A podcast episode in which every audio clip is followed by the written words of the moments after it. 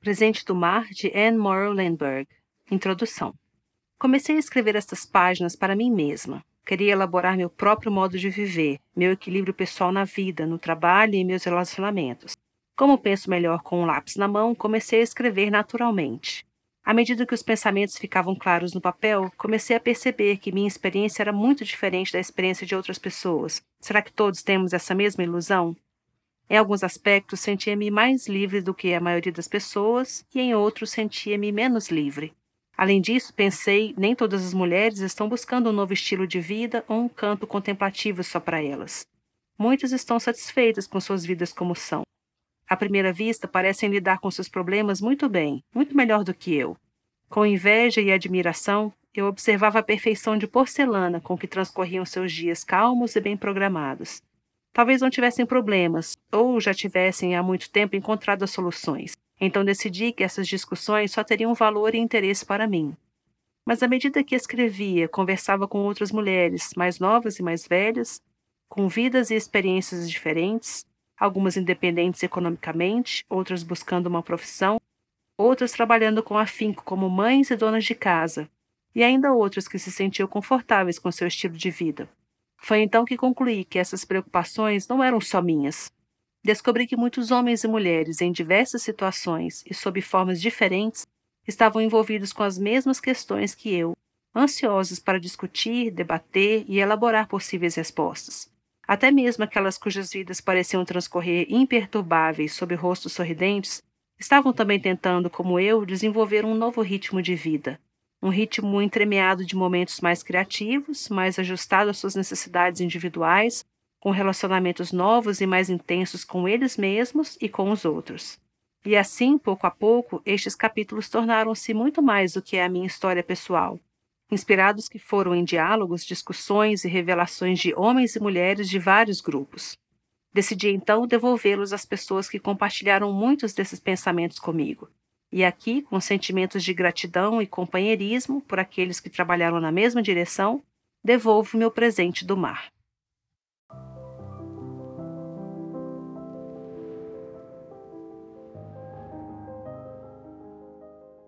Presente do Mar de Anne Morrow Lindbergh, capítulo 1 A Praia.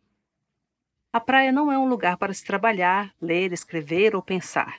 Deveríamos nos lembrar disso dos anos anteriores muito quente, muito úmida, muito macia para qualquer disciplina intelectual ou altos voos espirituais.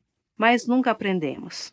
Cheios de esperança, levamos nossa sacola de palha desbotada, cheia de livros, papéis, longas cartas não respondidas, lápis bem apontados, listas e boas intenções. Os livros permanecem fechados, as pontas dos lápis se quebram, os blocos continuam com as folhas limpas como um céu claro sem nuvens. Nenhuma leitura, nenhum escrito, nenhum pensamento pelo menos no começo. A princípio, o corpo cansado toma conta por completo. Como se estivéssemos a bordo de um navio, caímos numa apatia profunda. Rebelamos-nos contra a nossa própria mente, contra todas as decisões inadiáveis, voltando aos ritmos primitivos da beira-mar. As ondas altas na praia, o vento nos pinheiros, o bater das asas das garças do outro lado das dunas, tudo isso abafa o ritmo frenético da cidade, com seus compromissos de hora marcada, suas obrigações, Ficamos como que enfeitiçados pelas ondas, pelo vento, pelas garças. Soltamos o corpo, nos espreguiçamos na areia. É como se nos tornássemos a própria areia, amortecidos pelo mar. Expostos, abertos, vazios como a praia, deixamos que as marés apaguem nossas marcas passadas. De repente, numa manhã qualquer da segunda semana, a mente desperta, renasce para a vida outra vez. Não no sentido urbano, mas no sentido marinho, ela começa então a flutuar, a se mexer, a fazer movimentos suaves e negligentes, como as ondas preguiçosas que se quebram na praia. Nunca se sabe que possíveis tesouros essas ondas inconscientes vão lançar à areia branca e suave do consciente. Talvez uma pedra redonda de formato perfeito ou uma concha rara do fundo do mar, talvez uma concha peira, uma concha lua ou até mesmo um argonauta, mas esses tesouros não devem ser procurados, muito menos desenterrados. Nada de escavar o fundo do mar. Isso frustraria nosso objetivo. O mar não recompensa os que são por demais ansiosos, ávidos ou impacientes. Escavar tesouros mostra não só a impaciência e a avidez, mas também falta de fé. Paciência, paciência e paciência é o que nos ensina o mar. Paciência e fé. Precisamos nos deitar vazios, abertos e sem exigências, como a praia, esperando por um presente do mar.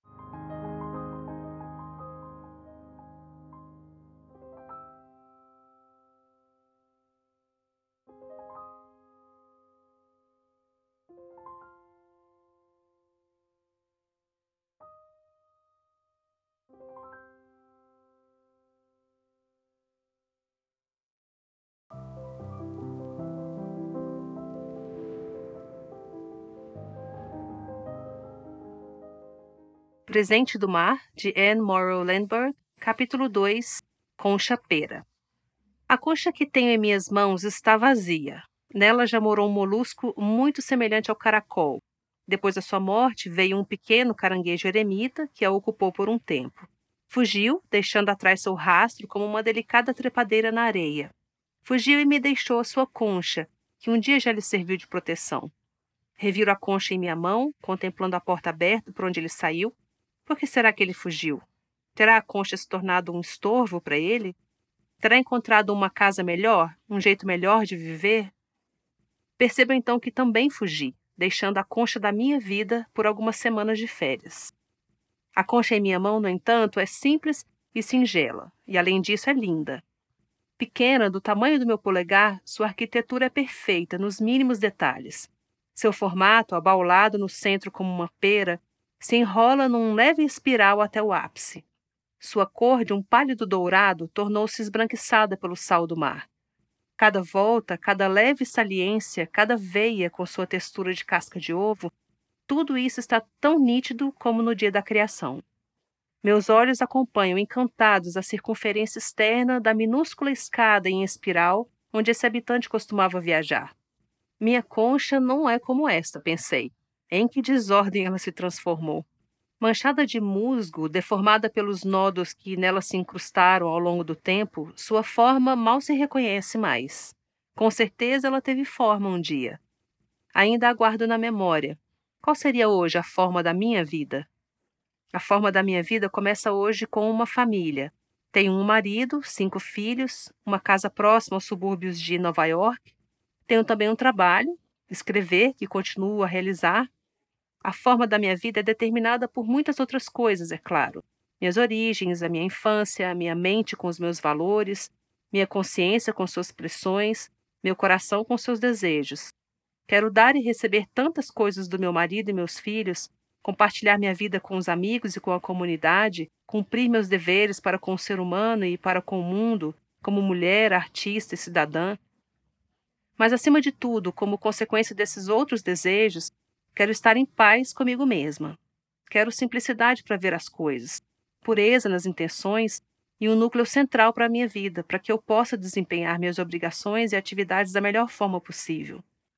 Tomando emprestado um termo da linguagem dos santos, quero viver em estado de graça, tanto quanto possível. Não estou usando esse termo no sentido estritamente teológico.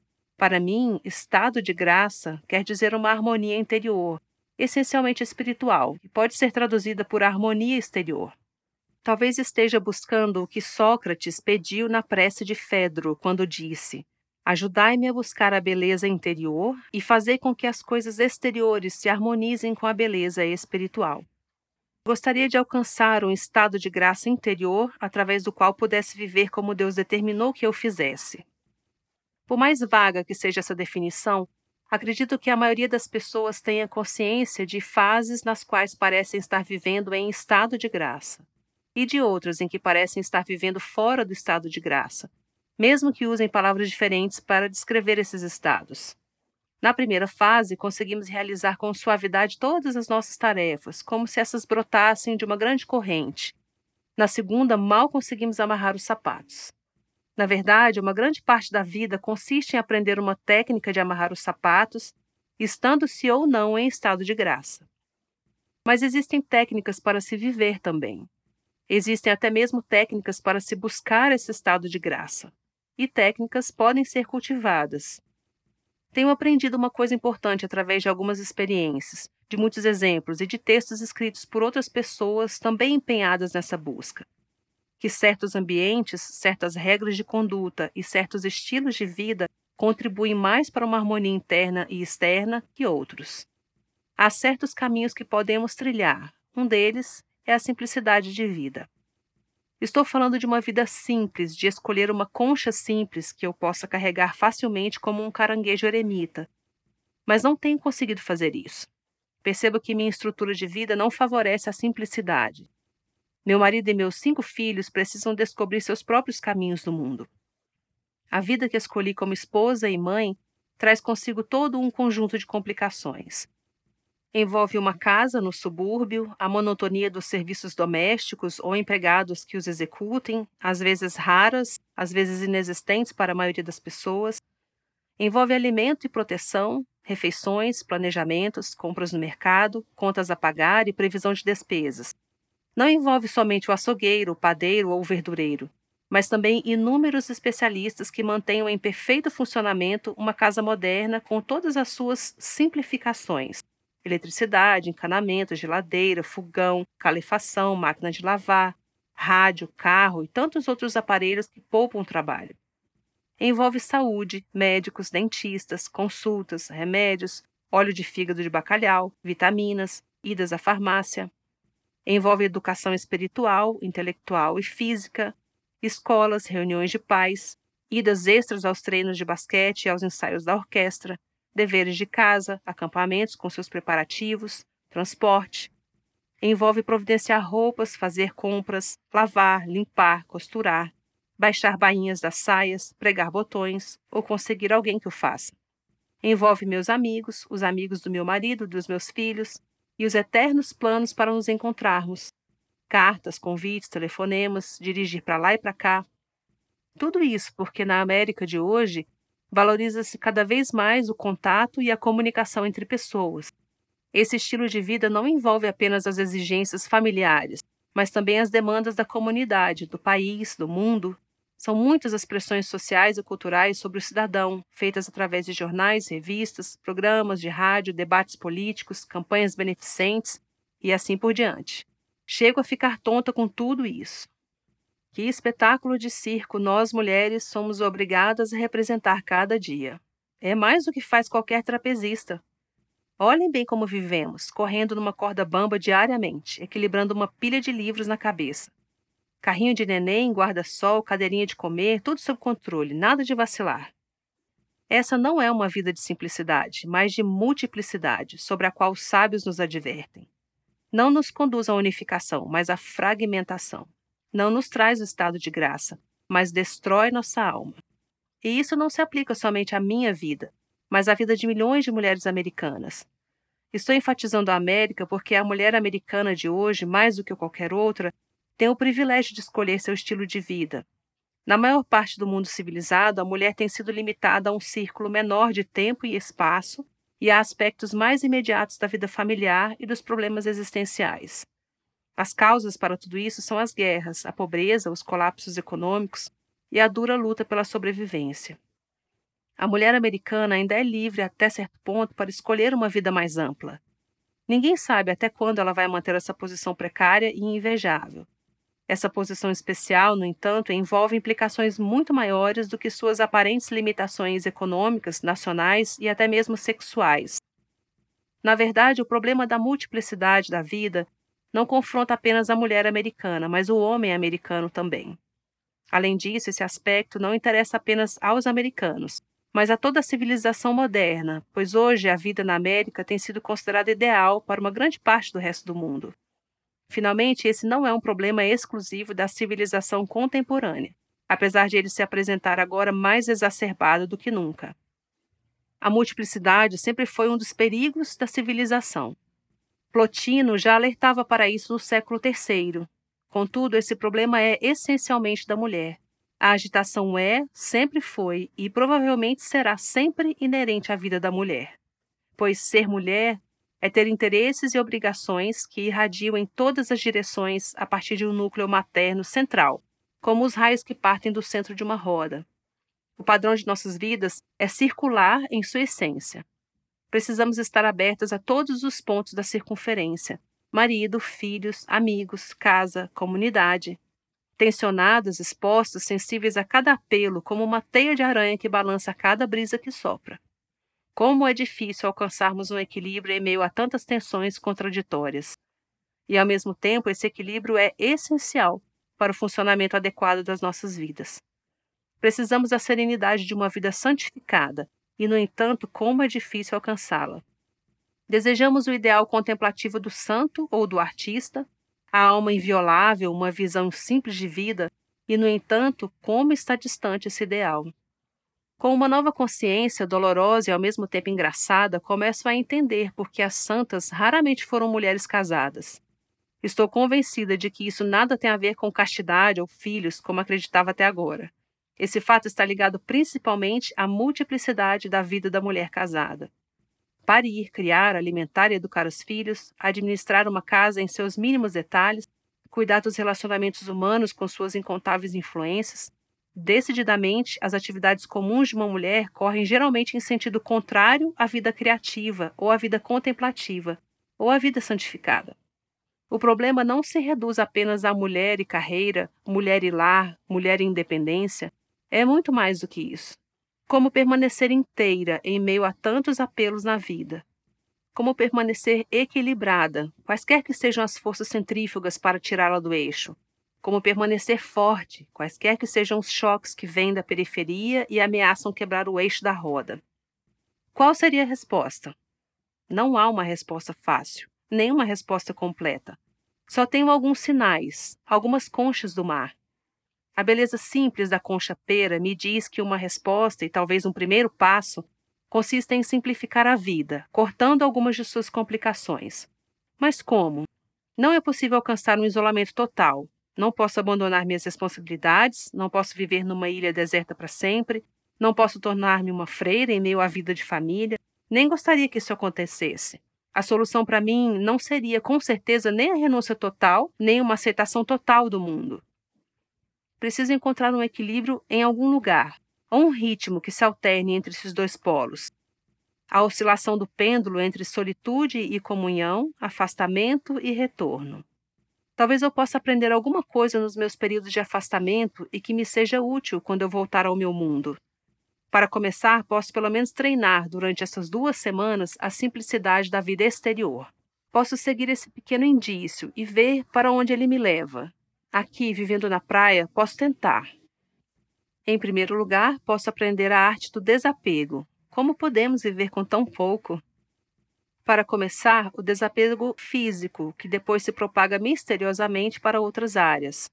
Primeiro, as roupas. Certamente precisamos de menos roupas sob o sol. Mas de repente descobrimos que precisamos de menos roupas em qualquer situação. Não precisamos de um armário cheio, apenas de uma mala pequena. E que alívio! Temos menos bainhas para subir e baixar, menos roupas para consertar e, o melhor de tudo, menos preocupação com o que vamos vestir. Descobrimos que não estamos nos desapegando só das roupas, mas também da vaidade. Agora é a vez da casa.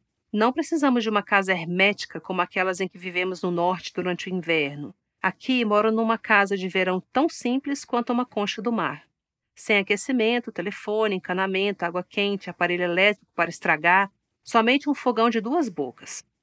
Nada de tapetes. Aliás, havia alguns, mas eu os enrolei no dia em que eu cheguei. É bem mais fácil varrer a areia do chão sem tapetes. Descubro que não preciso varrer, limpar ou trabalhar aqui. Já não me preocupo mais com a poeira. Desprendi-me totalmente da minha mentalidade puritana de absoluta limpeza e meticulosidade. É possível que isso seja mais um peso material. Também não preciso de cortinas. Não preciso delas para manter minha privacidade. Os pinheiros em volta da casa são suficientes como proteção. Gosto de ter as janelas abertas o tempo todo e não quero me preocupar com a chuva. Começo a me desprender da minha ansiedade com relação a muitas coisas. As colchas laváveis, desbotadas e velhas, raramente as vejo. Não me preocupo com a impressão que possam causar a outras pessoas. Estou me desapegando da vaidade. Quanto à mobília, tenho o mínimo possível. Não preciso de muita coisa. Vou convidar para vir à minha concha somente os amigos com quem possa ser totalmente honesta. Descubro que estou me desapegando da hipocrisia nos meus relacionamentos. Que alívio isso me traz. Descobri que a coisa mais desgastante na vida é ser insincera. É por isso que a vida social se torna às vezes cansativa. Estamos usando máscaras. Resolvi tirar a minha. Estou descobrindo que vivo mais feliz sem aquelas coisas que considero necessárias durante o inverno no norte. E à medida que escrevo essas palavras, vem-me uma lembrança que me choca pela disparidade das situações. A afirmação de um amigo meu na França que passou três anos num campo de prisioneiros na Alemanha. Segundo ele, esses não tinham o bastante para comer, eram tratados algumas vezes com crueldade e tinham pouca liberdade física. Ainda assim, a vida na prisão lhe ensinou como podemos viver com tão pouco e como essa simplicidade pode nos trazer uma extraordinária paz e liberdade espiritual. Lembro-me de novo, ironicamente, que hoje na América, mais do que em qualquer outro lugar do mundo, podemos nos dar ao luxo de escolher entre simplificar e complicar a vida. E na maioria das vezes, nós que poderíamos escolher a simplicidade, escolhemos a complexidade. A guerra, a prisão, os períodos de luta pela sobrevivência impõem ao homem uma forma de simplicidade. O monge e a freira escolhem-na livremente. Mas quando se descobre por acaso essa simplicidade, como eu a descobri por alguns dias, encontra-se também a serenidade que ela traz consigo. Alguém pode achar tudo isso um tanto estranho. Colecionamos coisas materiais não somente por segurança, conforto ou vaidade, mas por beleza também. Será que a minha casa tipo concha não vai ficar feia e vazia? Não, está linda a minha casa. Ela está vazia, sim, mas o vento, o sol e o cheiro dos pinheiros penetram através do vazio. As vigas rústicas no teto estão cobertas por teias de aranha. Essas me parecem fascinantes, vendo-as agora com outros olhos. Suavizam as linhas rígidas das vigas como os cabelos grisalhos suavizam as feições num rosto de meia-idade. Quanto a mim, não escondo mais meus cabelos grisalhos, nem varro as teias de aranha. Com relação às paredes vazias, é verdade que no início tinham uma aparência desoladora. Senti-me cercada e confinada pelas quatro paredes nuas. Tive vontade de abrir alguns buracos para dar-lhes outro aspecto, com paisagens ou janelas. Trouxe então da praia alguns galhos cinzentos de madeira flutuante, de um liso acetinado, gastos pelo vento e pela areia. Colhi algumas trepadeiras verdes com folhas avermelhadas e tenras. Apanhei esqueletos esbranquiçados de conchas, seus formatos escavados lembrando vagamente esculturas abstratas. Fico satisfeita ao vê-las pregadas nas paredes e escoradas nos cantos. Tenho um periscópio voltado para o mundo. Tenho uma janela, uma vista, um ponto de onde posso voar da minha base sedentária. Estou contente. Sento-me à escrivaninha, uma simples mesa de cozinha com um tinteiro, um mata-borrão, um ouriço do mar para servir de peso num canto, um mexilhão como porta-caneca, a ponta quebrada de uma concha cor-de-rosa para manusear e uma série de conchas que me servem de inspiração. Adoro a minha casa, que agora se parece com uma concha do mar. Gostaria de poder viver dentro dela para sempre. Gostaria de levá-la comigo para o norte, mas não posso. Ela não suportaria um marido, cinco filhos, as necessidades e complicações do cotidiano. Só posso levar comigo minha pequena concha pera. Ela vai ficar na minha escrivania em Connecticut para me lembrar do ideal de uma vida simples, para me encorajar a continuar o que comecei na praia. Para me dizer com tão pouco, não com quão muito posso viver a vida. Para me perguntar: isso é necessário? Quando estiver tentada a acrescentar mais coisas à minha vida, quando for atraída em direção a mais uma atividade centrífuga. Simplicidade da vida exterior não é o suficiente, é apenas o exterior. Mas este é o meu ponto de partida. Estou olhando para o exterior de uma concha, para o exterior da minha vida, a minha concha. Não vou encontrar aí a resposta completa, num modo externo de viver. Isso é apenas uma técnica, um caminho em direção ao estado de graça. A resposta final, eu sei, está sempre dentro de nós. Mas o exterior pode nos dar uma pista, pode nos ajudar a encontrar a resposta interior. Estamos livres, como o caranguejo eremita, para trocarmos de concha. Concha pera, coloco-a de volta sobre a mesa. Você me levou a viajar em direção à escada interior dos meus pensamentos.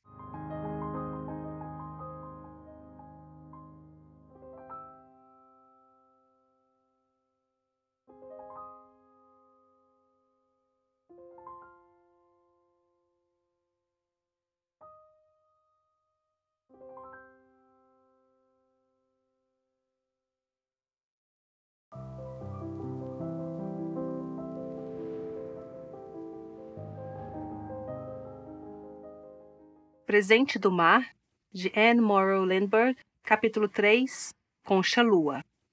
Este aqui é um caracol redondo, inteiro e liso como a castanha da Índia. Está aninhado na palma da minha mão, firme e confortável, enrolado como um gato, com sua forma espiral.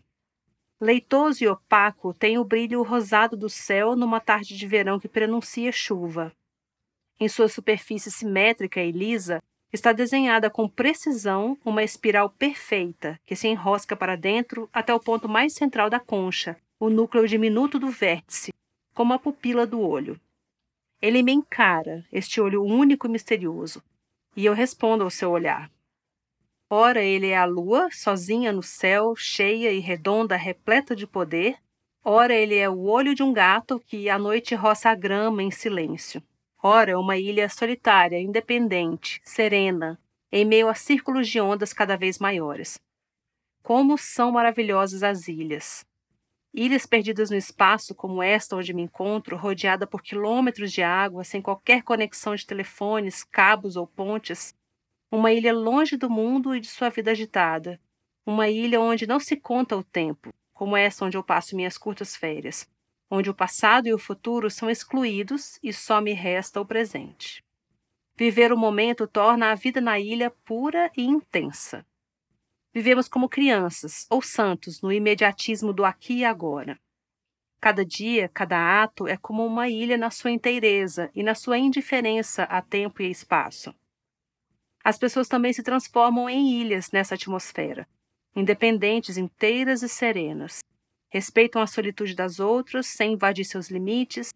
Sua atitude é de reverência ante o milagre de um outro indivíduo. Nenhum homem é uma ilha, disse John Donne. Para mim, somos todos ilhas, num mar comum. Em última análise, estamos todos sozinhos, e essa condição básica de solitude não é escolha nossa, como diz o poeta Rilke, não é algo que podemos pegar ou largar. Nós somos sozinhos. Podemos nos iludir e agir como se não fosse assim, mas seria só uma ilusão. Como seria melhor compreendermos que somos sozinhos e assumirmos essa condição? Naturalmente, essa constatação nos deixaria aturdidos. É natural. Como detestamos a ideia de sermos sozinhos. Como evitamos pensar nisso? É como se esse fato implicasse rejeição ou impopularidade. Um pânico antigo ainda está associado à palavra, como a da moça no baile que ninguém tira para dançar. Temos medo de sermos abandonadas, assentadas numa cadeira, sozinhas, enquanto outras moças mais populares são escolhidas e giram pelo salão com parceiros ardentes. Temos tanto medo de ficarmos sozinhos que fazemos tudo para isso não acontecer. Quando faltam a família, os amigos e os filmes, Ainda temos o rádio e a televisão para preenchermos o vazio. As mulheres que se queixavam da solidão não precisam mais ficar sozinhas. Agora podem fazer o serviço doméstico com todos os heróis das novelas a seu lado. Mas acredito que os nossos devaneios antigamente eram mais criativos do que isso. Exigiam mais de nós e nutriam nossa vida interior. Agora, ao invés de alimentarmos nossa solitude com os nossos próprios sonhos, Abafamos o espaço com música permanente, companhia e conversas que nem sempre escutamos. Tudo isso serve apenas para preenchermos o vazio. Quando cessa o ruído, não há música interior para ocupar seu espaço. Precisamos reaprender a ficar sós. É uma lição difícil de se aprender hoje em dia. Deixar a família e os amigos e praticar intencionalmente por uma hora, um dia ou uma semana a arte da solidão. Para mim, o mais difícil é romper.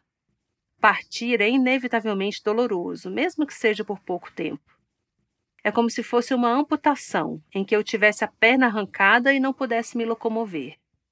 No entanto, depois que consigo partir, descubro uma qualidade preciosa na solidão. A vida se movimenta em direção ao vazio, mais rica, mais intensa, mais inteira do que nunca. É como se, ao partir, tivéssemos realmente perdido uma perna. Mas depois, como na estrela do mar, ela cresce novamente. Tornamo-nos inteiros outra vez, completos em harmonia, mais inteiros do que antes, quando as outras pessoas tinham apenas partes de nós. Estou sozinha há um dia e duas noites.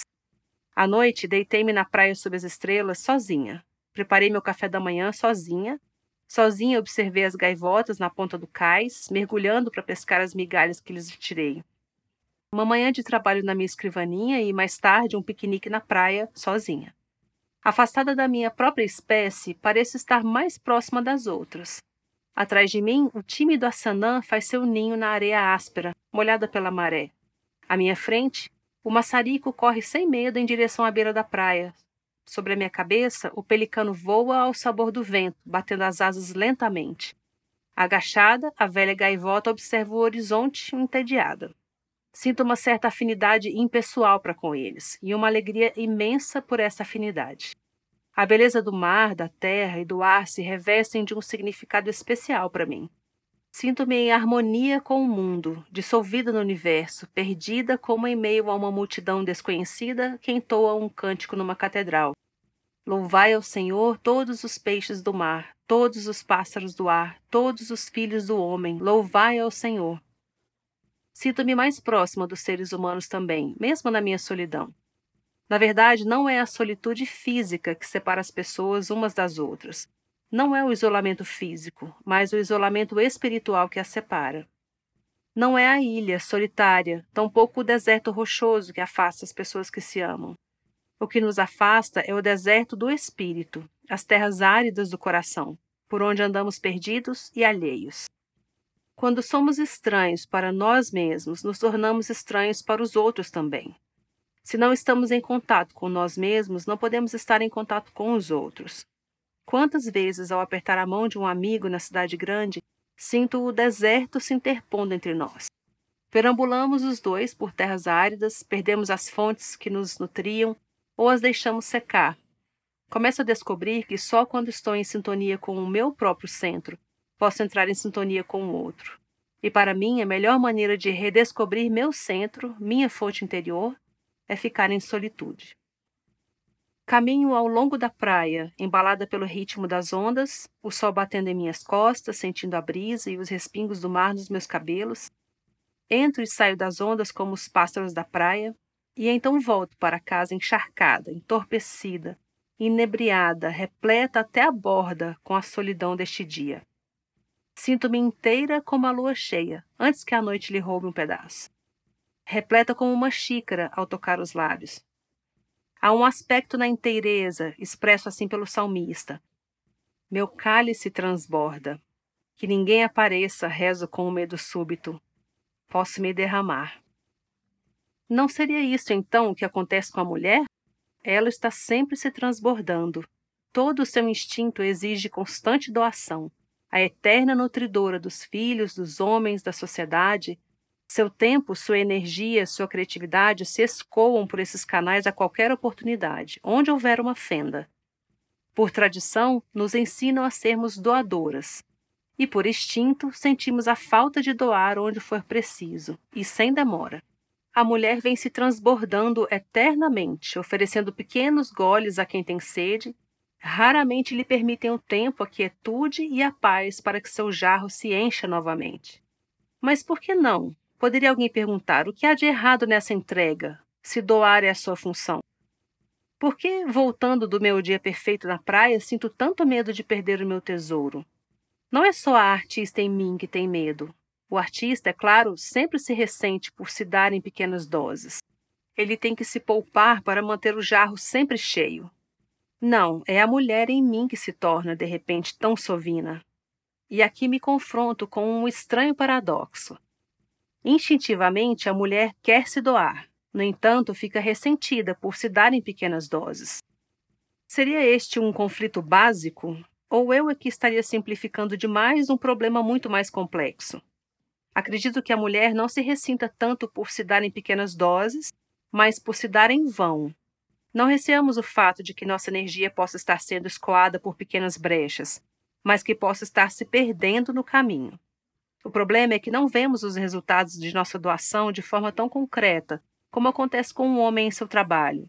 Com o serviço doméstico, não temos aumento de salário nem elogio dos outros por termos atingido a meta. Com exceção dos filhos, a criação da mulher é quase sempre invisível, especialmente nos nossos dias. Estamos lidando com um sem número de detalhes corriqueiros da rotina familiar e da vida social. É como se fosse um quebra-cabeça complicado que precisamos montar com peças invisíveis. Como podemos chamar de criação a este emaranhado constante de atividades, serviços domésticos e fragmentos de relações humanas? Por serem quase todas automáticas, fica difícil enxergar qualquer significado nessas tarefas. A própria mulher começa a se sentir como uma central telefônica ou uma máquina de lavar. A doação com um propósito, ao contrário, não chega a exaurir nossas energias. É um tipo de doação que parece nos renovar à medida que nos esvaziamos. Quanto mais nos damos, mais temos para dar, como o leite no seio materno.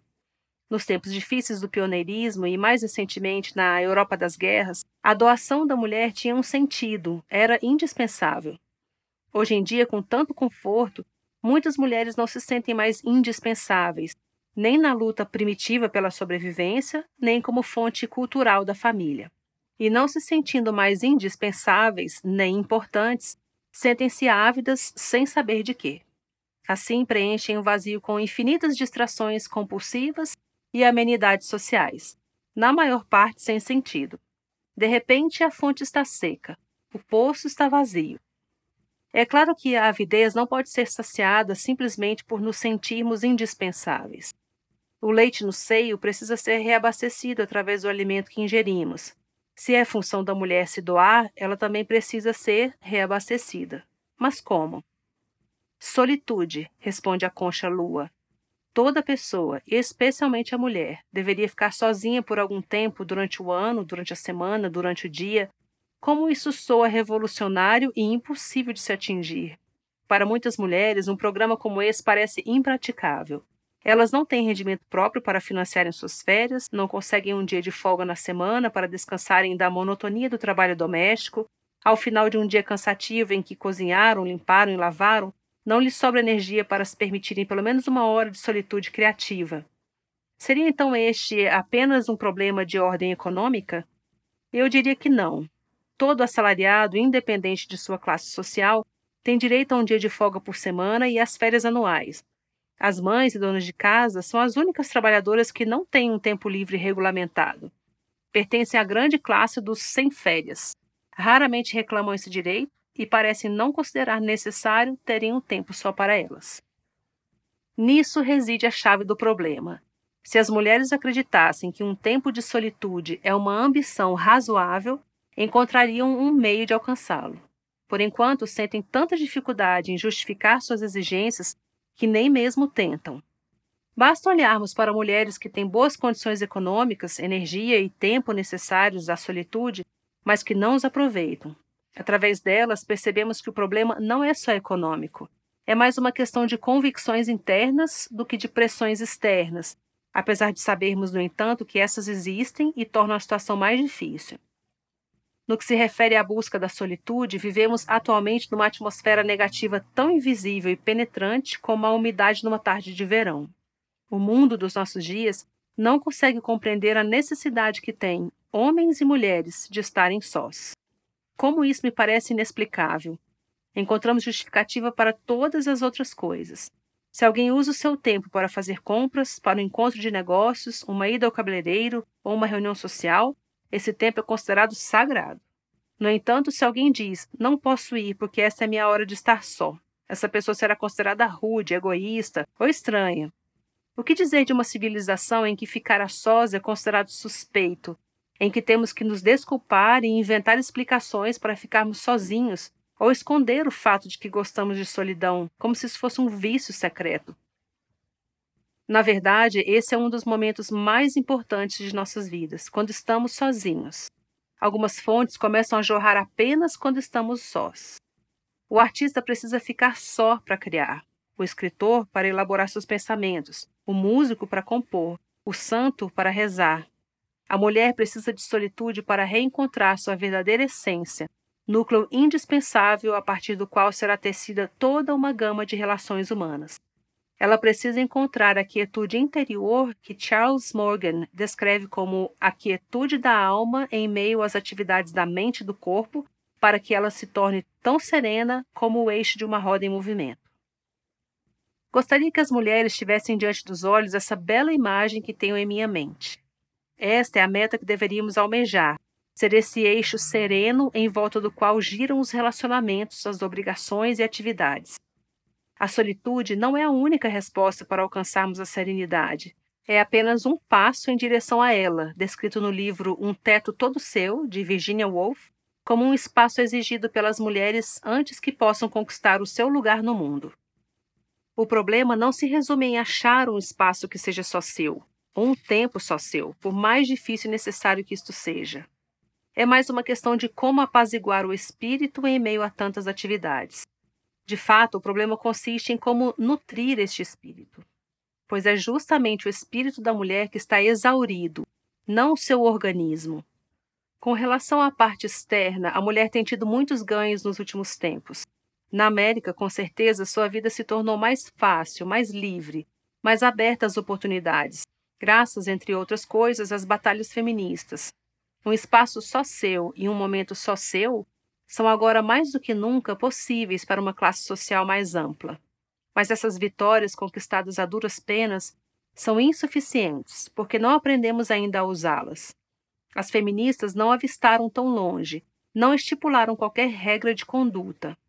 Para elas, bastava exigir os privilégios.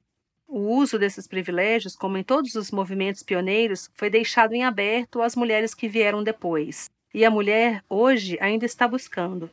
Estamos cientes de nossas necessidades, mas não sabemos ainda como satisfazê-las. Com o tempo livre de que dispomos, somos mais capazes de esgotar nossas fontes criativas do que de recarregá-las. Com nossos jarros, tentamos algumas vezes regar um campo, não um jardim. Lançamo-nos indiscriminadamente a comitês e causas diversas.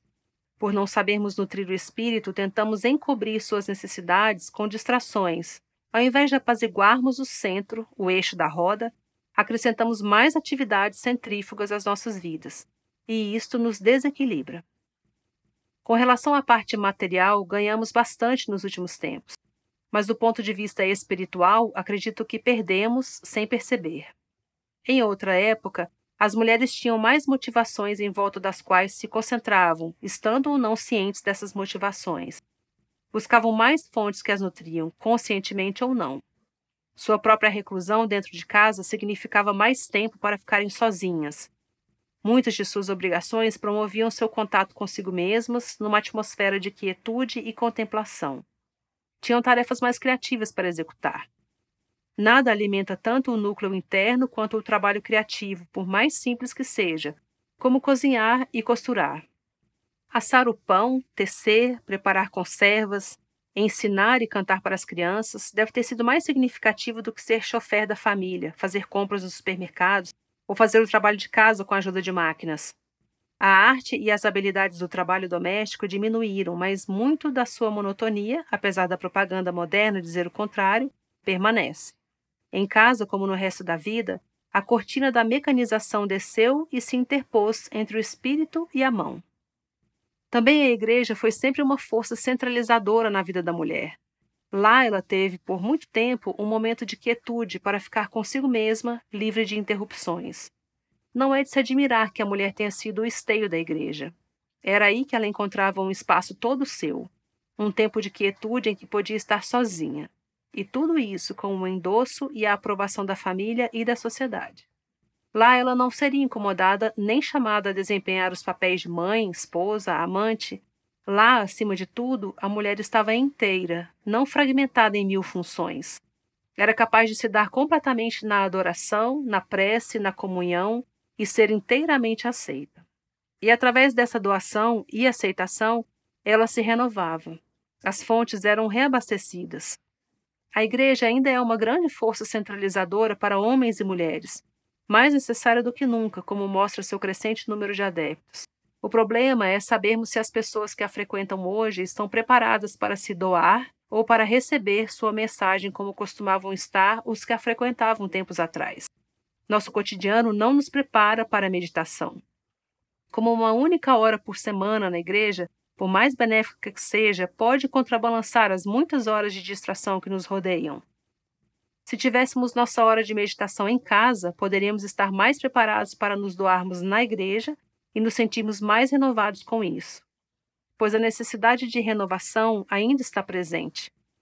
ainda está presente o desejo de sermos aceitos por inteiro, de sermos reconhecidos como indivíduos e não como um conjunto de funções, de nos entregarmos de maneira significativa. É em parte por causa desse desejo que buscamos cada vez mais distrações, mais casos de amor ilusórios ou refúgios nos hospitais e consultórios médicos. A resposta não está em voltar atrás, colocar a mulher em casa e dar-lhe novamente agulha e vassoura. Nossas máquinas hoje nos poupam tempo e energia. Tampouco a resposta está em esbanjar nosso tempo e energia com mais ocupações sem sentido ou em acumular mais e mais tarefas. Fazemos tudo isso supostamente para simplificarmos a vida, mas na verdade nós a sobrecarregamos. Acumulamos bens que não apreciamos nem desfrutamos e buscamos diversões na tentativa de preenchermos o vazio. Em outras palavras, a resposta não está na busca febril de atividades centrífugas, que no final nos conduzem apenas à fragmentação. A vida da mulher hoje em dia está tendendo mais e mais para o estado que William James descreve tão bem com a palavra alemã Zerrissenheit, rasgado em pedaços. Essa mulher, no entanto, não pode viver em Zerrissenheit, fragmentada em mil pedaços. Ao contrário, ela deve, de forma consciente, se engajar na busca que faz a oposição às forças centrífugas de hoje. Um tempo de quietude em que esteja sozinha, meditação, prece, música, um eixo central de pensamento ou de leitura, de estudo ou de trabalho.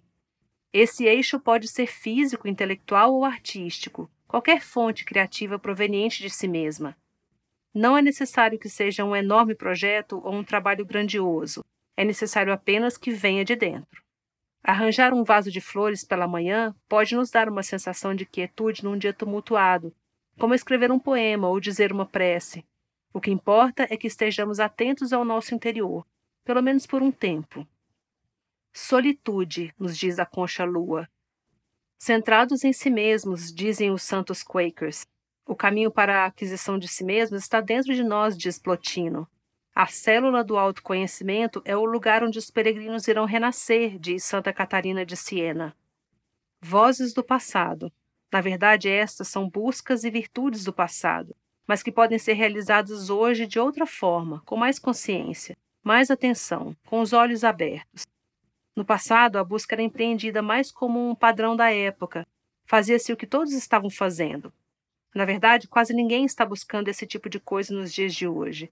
Mais do que isso, é uma busca revolucionária, sem dúvida, porque toda tendência e pressão externa são na direção contrária a este novo modo de viver, voltado para o interior. A mulher precisa ser pioneira nesse movimento de buscar forças em seu interior. De certo modo, ela foi sempre essa pioneira. Até algum tempo atrás, impossibilitada de exercer atividades exteriores, as próprias limitações de sua vida forçavam-na a olhar para dentro de si. Ao fazer isso, a mulher ganhou uma força interior que o homem raramente conseguiu encontrar em sua vida ativa, voltada para o exterior.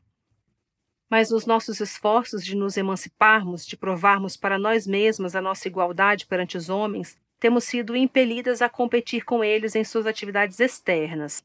Com isso, negligenciamos nossas próprias fontes interiores. Por que temos sido seduzidas a abandonarmos essas fontes atemporais em função da força exterior temporal do homem? Essa força do homem é essencial para o sistema social, mas mesmo assim, o reinado da força e das soluções puramente exteriores parece estar chegando ao fim. Os homens também estão sendo forçados a olharem para o seu interior para aí buscarem soluções tanto internas quanto externas. Talvez essa nova postura marque um novo estágio de maturidade para o homem ocidental, tão materialista, ativista, extrovertido e moderno. Será que ele está começando a descobrir que o reino dos céus está dentro de si? Concha Lua, quem lhe deu este nome? Gosto de pensar que foi alguma mulher intuitiva.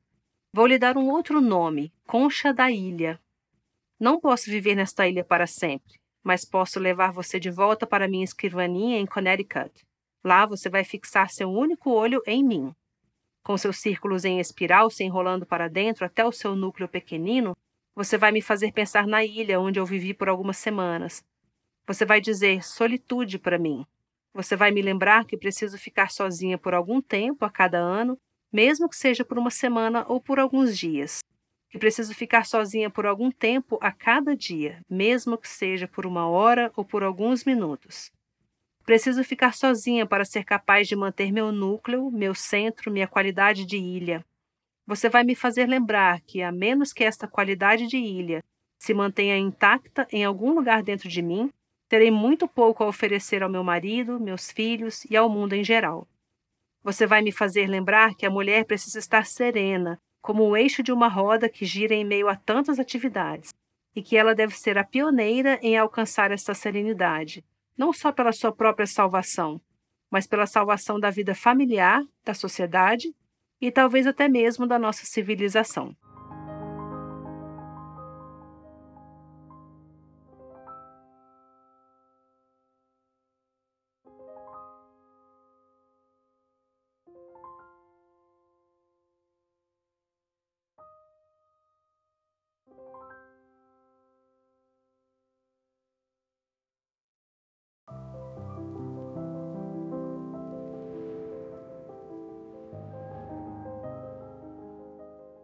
Presente do Mar, de Anne Morrow capítulo 4 Dupla Aurora. Esta concha foi presente de um amigo, não fui eu quem a encontrou. É bastante rara nesta ilha. Não é fácil encontrar uma dupla aurora tão perfeita. Suas metades delicadas se encaixam com a maior exatidão. As duas partes têm o mesmo desenho, como as asas de uma borboleta. Sua coloração é de um branco translúcido, com exceção de três raios rosados que saem da articulação dourada de onde as duas partes se encontram. É como se eu tivesse duas auroras entre os dedos. Polida, intacta, imaculada, me pergunto como pôde sobreviver com sua perfeição tão frágil às ondas da arrebentação. Tão incomum foi-me oferecida espontaneamente. Assim são as pessoas aqui. Alguém sorri para você na praia, aproxima-se e lhe oferece uma concha sem mais nem menos, suavemente. Então se afasta, deixando você sozinho outra vez. Nada exige em troca, nenhuma obrigação social, nenhum vínculo. É apenas um presente oferecido espontaneamente, aceito espontaneamente, em mútua confiança. Aqui as pessoas sorriem como crianças, certas de que você não vai rejeitá-las, de que vai lhes devolver o sorriso. E você sorri, porque sabe que isso não vai lhe trazer outras implicações. O sorriso, o gesto, o relacionamento flutuam no espaço, na imediação e na pureza do presente. Ficam suspensos na quietude do aqui e agora, equilibrando-se no ar como as gaivotas. A relação pura, como é linda e como é fácil destruí-la ou enfraquecê-la com irrelevâncias, ou mais do que irrelevâncias, com a própria vida, com suas conturbações, com o passar do tempo, pois o começo de todo relacionamento é puro, seja com um amigo, um amante, um marido ou um filho. É puro, simples e descomprometido. É como a visão do artista antes que tome forma, ou como a semente do amor antes que amadureça o fruto, firme, mas pesado com seus encargos. No início, todo relacionamento parece simples. A simplicidade do primeiro amor ou da primeira amizade, a reciprocidade da primeira simpatia parecem, à primeira vista, mesmo que seja apenas numa conversa interessante à mesa do jantar, um mundo fechado em si mesmo. Duas pessoas que se escutam, duas conchas que se encontram, criando um mundo ao seu redor. Nada mais existe na união perfeita desse momento, nem uma outra pessoa, ou coisa, ou interesse.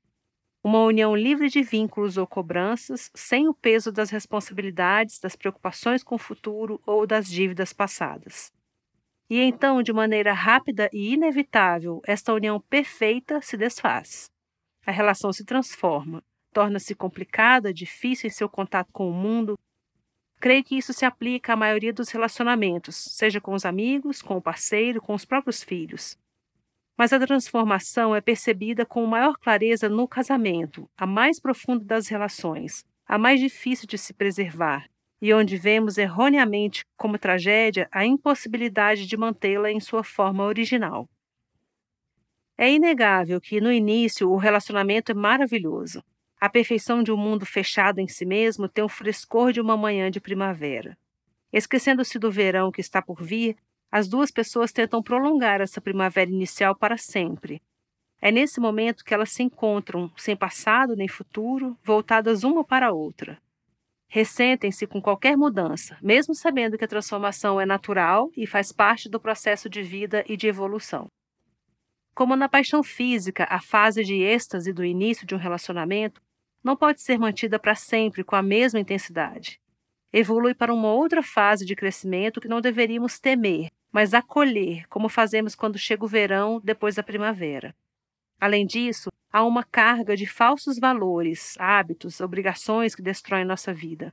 É justamente essa carga asfixiante que precisa ser constantemente eliminada, tanto na vida como nos relacionamentos. Homens e mulheres se ressentem com a mudança no relacionamento inicial e, com nostalgia, anseiam pelo padrão antigo, à medida que a vida passa se torna mais complicada. Inevitavelmente, enquanto o vínculo se aprofunda, tanto o homem como a mulher passam a assumir papéis mais específicos e funcionais. O homem trabalhando de uma forma mais impessoal no mundo exterior, a mulher desempenhando suas obrigações tradicionais na casa e na família. Assim, as relações funcionais tendem a substituir o relacionamento absorvente e pessoal do início. Embora de maneira limitada, a mulher reencontra a cada filho que nasce algo que lembra, pelo menos na sua absorção, a pureza do relacionamento original. Na simplicidade e no resguardo dos primeiros dias após o nascimento do filho, ela redescobre a mágica do círculo fechado, o milagre de duas pessoas vivendo uma para a outra, a paz celestial enquanto amamenta. Essa fase, no entanto, é apenas um curto interlúdio que não substitui a relação mais plena do início. Mas apesar de estarem ambos absorvidos nos seus papéis específicos e de sentirem falta do relacionamento inicial, Existem grandes diferenças nas necessidades do homem e da mulher. Por um lado, o homem tem menos chances do que a mulher de estabelecer relações pessoais em seu universo. Por outro, tem mais oportunidades de se realizar de maneira criativa no trabalho. Por sua vez, a mulher tem mais chances de se envolver com relações pessoais, mas estas não lhe dão qualquer senso de identidade criativa, nem a possibilidade de se sentir como alguém que tem algo de útil a dizer ou a oferecer. Assim, vivendo cada um em falta de coisas diferentes, sem compreender as necessidades do outro, é natural que os parceiros se distanciem ou partam para outras relações. A tentação é responsabilizar o outro pela situação e aceitar a solução mais fácil, encontrar um novo parceiro mais compreensivo, na esperança de que este resolva todos os problemas. Entretanto, nenhum dos dois vai se sentir realizado através de outra relação aparentemente mais fácil em seu estágio inicial. Essa relação não é capaz de devolver o senso de identidade perdido. A pessoa terá apenas a ilusão de estar sendo amada pelo que realmente é e não por uma coleção de funções. Mas será que alguém pode realmente se encontrar em outra pessoa, no amor de outra pessoa, ou no espelho que uma segura para outra? Acredito que encontramos a nossa verdadeira identidade, como disse Eckhart certa vez, mergulhando em nosso próprio interior e nos conhecendo. Encontramos nossa verdadeira identidade através da atividade criativa que brota dentro de nós. Paradoxalmente, nós a encontramos quando nos perdemos. Precisamos perder nossa vida para reencontrá-la. A mulher pode se reencontrar quando se perde em algum tipo de atividade criativa. Aí ela será capaz de reencontrar a força necessária para cuidar da segunda metade do problema, a pureza do relacionamento negligenciado. Só uma pessoa que se reencontrou pode reconquistar um relacionamento perdido. Mas será possível reconquistar-se a pureza da dupla aurora num relacionamento depois de enfraquecido? É certo que algumas relações jamais se recuperam. Não é só uma questão de necessidades diferentes para serem compreendidas e satisfeitas. À medida que assumem seus papéis, os parceiros podem crescer em direções ou em ritmos diferentes. Talvez o máximo que puderam alcançar tenha sido um breve episódio de dupla aurora. Esse episódio foi um fim em si mesmo e não a base para uma relação mais profunda. Numa relação em crescimento, no entanto, a essência original não está perdida. Está apenas enterrada sob as dificuldades do cotidiano. Seu núcleo verdadeiro ainda está lá, basta apenas ser redescoberto e reafirmado. Uma das maneiras de se redescobrir a dupla aurora é repetir algumas de suas circunstâncias. Além de terem suas férias individuais, marido e mulher deveriam ter férias em conjunto, só os dois. Da mesma forma que a mulher pode se encontrar consigo mesma ao sair de férias sozinha, É igualmente possível que o relacionamento original possa ser revivido quando os dois saem de férias juntos e sozinhos. Muitos casais experimentam a alegria inesperada dessas férias. Que maravilha deixar para trás as crianças, a casa, o trabalho e todas as obrigações do dia a dia. Sair juntos, seja por um mês, por um fim de semana ou por uma noite apenas. Como é surpreendente viver outra vez o milagre da dupla aurora. Há um prazer repentino em tomar o café da manhã sozinha com o homem por quem nos apaixonamos um dia, em sentarmos em uma pequena mesa, apenas os dois, voltados um para o outro. Como a mesa de casa cresceu, e como é difícil conversar com quatro ou cinco filhos por perto, o telefone tocando, o ônibus da escola esperando, a campainha chamando. Como tudo isso separa as pessoas e perturba a pureza do relacionamento. Mas sentados os dois sozinhos, um de frente para o outro, o que pode ainda separá-los? Nada além do bule, da cesta com pãezinhos e geleia. Tomarem café sozinhos, marido e mulher, um prazer tão simples e tão raro no dia a dia dos casais. Na verdade, acredito que esse retorno temporário à pureza do relacionamento beneficia também as crianças. Enquanto brinco com minha dupla Aurora, me pergunto como seria se pudéssemos ter cada um de nossos filhos sozinho conosco, não apenas por uma parte do dia, mas do mês, do ano. Talvez ficassem mais felizes, mais fortes e até mais independentes por estarem mais seguros também. Talvez todo filho sinta falta, em segredo, do relacionamento puro que teve com a mãe um dia. Um dia em que ele era ainda o neném da mamãe e ela ainda o amamentava a portas fechadas, sozinhos os dois. E se fôssemos capazes de colocar em prática essa ideia, passando mais tempo com cada filho sozinho? Talvez ele ganhasse não apenas segurança e força, mas aprendesse também uma primeira lição importante para suas relações adultas. Todos nós desejamos ser amados com exclusividade. Não se assente sob a macieira com ninguém mais, só comigo, diz a velha canção popular. Talvez este seja um erro fundamental do ser humano, expresso por Auden num poema pois o erro gerado no corpo de todo homem e de toda mulher é ansiar pelo que não podem ter, o amor único, pessoal, não o amor universal. E seria isso um pecado? Conversando com um filósofo hindu sobre esse verso, tive uma resposta iluminada. É natural querermos um amor exclusivo, disse ele, pois a reciprocidade é a essência do amor. E não há lugar para um terceiro na reciprocidade da relação a dois. É apenas na percepção do tempo que erramos. O erro está em desejarmos continuidade, em desejarmos eternizar a exclusividade do amor. Pois não apenas insistimos em acreditar na ideia romântica do único e exclusivo, único e exclusivo amor, único e exclusivo companheiro, única e exclusiva mãe, única e exclusiva segurança, como também desejamos que o único e exclusivo seja permanente, sempre presente, eterno. O desejo de exclusividade eterna no amor parece ser o erro gerado no corpo do ser humano. Como disse um amigo meu certa vez, não há nada único e exclusivo, existem apenas momentos únicos e exclusivos. Estes momentos são justificados. Retornar a eles, mesmo que temporariamente, é válido. O momento de tomar café à mesa com pãezinhos e geleia é válido.